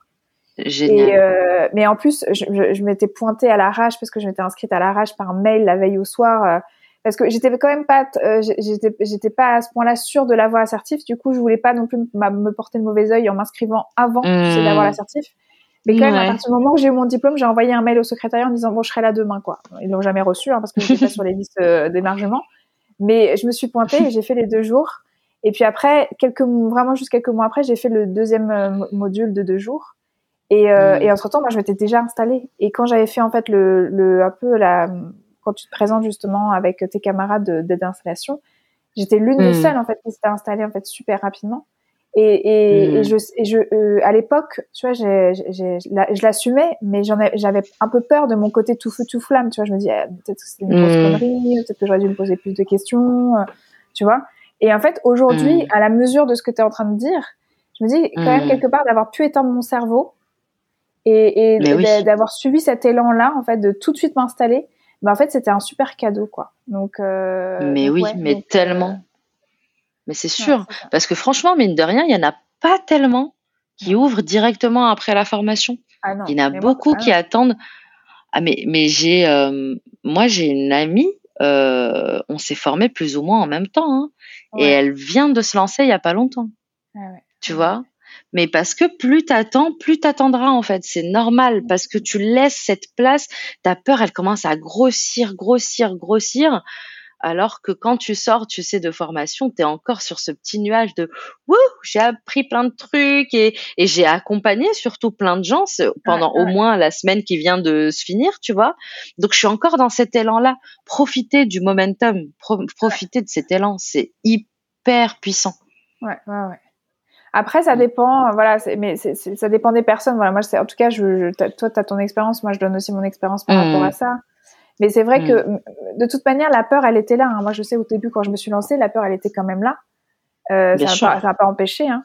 Mais c'est vrai que mmh. je me posais la question de, mais peut-être, je suis en train de faire une connerie en m'installant tout de suite quand je voyais les yeux ronds, tu vois, euh, des personnes que je disais, euh, bah, je, ouais, j'ai eu ma certif en, en, septembre 2017 et je me suis installée 1er octobre 2017, quoi. Ah bon? Bah ouais. Mais en tout cas, voilà, chacun son chemin. Mais toi, c'est ce que t'aimerais, aimerais dire en fait aux deux chamas, celles qui, celles ouais. qui choisissent de se, de, de se reconvertir et celles qui commencent à s'installer, quoi. Bon, c'est chouette, oui. c'est cool. Et, et, et, on parlait de, de, livres, on parlait en fait aussi d'accompagnement, on parlait en fait de, de plein de choses. Euh, si toi, tu avais une ressource à conseiller à des hypnos ou à des accompagnantes, en général dans le mieux-être, mmh. dans le voilà, dans le bien-être, ça serait quoi? Que ce soit livre, film, podcast, site internet, des trucs qui pourraient aider comme ça. Ouais, j'ai plein de choses. Ouais, bah vas-y, vas-y. Ah bah oui. Il y a déjà un docu, alors tu l'as peut-être vu, je sais pas, sur Netflix, qui, qui est incroyable en termes de mindset, qui s'appelle 14 Peaks, 14 fois 8000 au sommet de ah l'impossible. C'est sur un, c'est un docu sur un alpiniste népalais qui décide de gravir les 14 plus hauts sommets du monde en 7 mois, alors que le record ah. était de 16 ans. 16 ans, le record à la base. Lui, il s'est dit, je vais faire les, les 14, plus de 8000 mètres en 7 mois. Et c'est incroyable ce documentaire. C'est une leçon en termes de mindset et de résilience. Ah. Euh, moi, j'ai été subjuguée euh, par ça. Donc ça, je vous le conseille. Ensuite, euh, c'est vrai que j'écoute beaucoup de podcasts, donc j'en aurais plein plein à conseiller. Mais en tout cas, pour des personnes qui sont dans l'accompagnement, je dirais, donc ça va être sur ou du business ou euh, sur le mindset euh, ou euh, en rapport avec vraiment ce qu'on fait nous dans l'accompagnement. Mm. Si vous aimez bien écouter en anglais, j'aime beaucoup le podcast de Gary Vee, le podcast de Brené Brown qui s'appelle Dare to Lead et le podcast de la Life Coach School pour n'en citer que trois. Euh, en français, euh, pour le business, j'aime beaucoup Je peux pas, j'ai business de The Bee Boost. Euh, et pour tout ce qu'on tout ce qu'on fait nous au quotidien, le podcast Émotion est génial, le podcast Métamorphose est super aussi. en vrai, il y en a plein, mais je vais m'arrêter là. Ah bah, et en livre, avec plaisir. Et puis en livre, enfin, je dirais le, le livre qui m'a le plus marqué ces derniers temps, c'est et surtout, enfin, je me dis, on c'est c'est le podcast accompagnante et pas accompagnant, donc euh, ça, ça me va bien. c'est euh, le livre qui s'appelle Woman Code de Alissa Vitti. VI de T euh, qui est euh, incroyable parce que donc c'est une personne euh, qui est à la base médecin et euh, qui qui a vraiment pris conscience au fur et à mesure de sa pratique et de son vécu euh, l'importance du, du cycle menstruel sur toute notre vie. Et, euh, et, elle a écrit ce livre qui va parler de plein de sujets différents, notamment euh, la fertilité, la libido, la forme physique, mais aussi la gestion du travail et comment faire en sorte euh, de faire de d'organiser notre vie. Donc je parlais que pour la partie gestion du travail, euh, vu qu'on parle à des entrepreneuses. Euh, vraiment comment s'organiser autour de son cycle, parce que contrairement à tous les livres, tu sais, euh, qui te dit, te parlent de comment mener une vie plus saine ou un business aligné ou je sais pas quoi, bah en fait c'est rempli d'injonctions à la routine. Sauf que les routines ne conviennent pas aux femmes ou en tout cas aux personnes qui sont euh, qui ont une biologie féminine, tu vois. et donc euh, elle, elle t'explique vraiment comment organiser ta vie autour de tes cycles, ne plus les subir, au contraire que tes cycles deviennent un levier de puissance, de productivité et de créativité. Et je trouve ça absolument fascinant. Ok, ah mais c'est génial, super. Donc ça c'est Woman Code, c'est ça? C'est ça, exactement. Ok, cool, top. Très bien. Bah, merci Chama hein, pour toutes ces références. Et maintenant, euh, au tout début de ces questions rituelles, je t'emmenais vers plus le passé. Et maintenant, on va plus venir en fait sur le futur. Euh, on, termine mhm. toujours cette petite futurisation là ensemble. quels sont tes projets en cours ou tes futurs projets, Chama? Bah écoute, euh, là en ce moment, à l'instant T, c'est vrai que c'est tourné énormément autour des accompagnements en cours et notamment de propulsion qui est euh, qui est la nouvelle euh, la nouvelle offre d'accompagnement. Donc euh, on va vraiment je vais, je vais vraiment beaucoup communiquer là-dessus. Et pour les projets futurs c'est vrai que j'ai très envie de continuer. Donc j'ai goûté à l'accompagnement en groupe que j'ai mmh. adoré et j'ai très envie de continuer et j'ai très envie de revoir des gens en vrai, en chair et en os.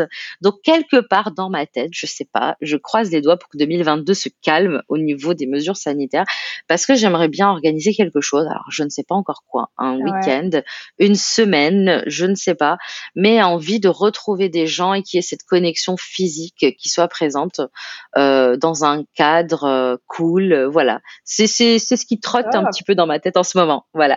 Ah, mais génial, super, super. Mm. Ah, bah, Vraiment, je te souhaite euh, bah, le meilleur là pour ces graines de projet, qu'elles puissent euh, se déployer au maximum et faire, euh, voilà, qu'on te, te permettre de continuer ce magnifique chemin avec ta entreprise. En tout cas, vraiment, Chama, comme mot de conclusion, bah, merci hein, pour tout ce que tu as pu nous partager là, toute cette générosité, on est revenu super loin, on allait dans le détail, voilà, de plein de moments de ta vie où c'était pas facile. Et je trouve que c'est hyper intéressant que tu aies pu être authentique justement euh, dans, dans, dans, ces traversées, dans ces doutes, dans ces échecs euh, et dans tous les apprentissages en fait que ça a pu euh, bah, te permettre d'avoir. Donc merci en fait pour ça. Je pense que c'était hyper inspirant pour toutes les personnes qui nous écoutent. vraiment, à nouveau, je te souhaite le meilleur pour la suite. Quoi. Merci beaucoup Elsa. Franchement, merci de m'avoir invité. C'était hyper agréable de discuter avec toi. J'espère que ce qu'on s'est raconté, ça peut, euh, je sais pas, parler. Peut-être que ça résonne avec certaines personnes. Peut-être qu'il y a des personnes qui qui se posent mille questions sur le fait que oh, ça décolle pas de ouf euh, dès le début et que, voilà que c'est ok, que ça peut passer par différentes phases. Et, euh, et voilà. Merci beaucoup. Hein. Ah, avec grand grand grand plaisir. Vous pouvez retrouver toutes les notes de cet épisode ainsi que tous les épisodes d'accompagnante sur mon site internet elsacouteiller.com. Si cet épisode vous a plu, vous pouvez mettre des paillettes dans mon cœur et des étoiles dans mes yeux en notant, commentant et partageant le podcast autour de vous. On se retrouve dans trois semaines pour un nouvel épisode. En attendant, vous pouvez me suivre dans ma vie d'hypnose sur mon compte Instagram at echypnose. À très vite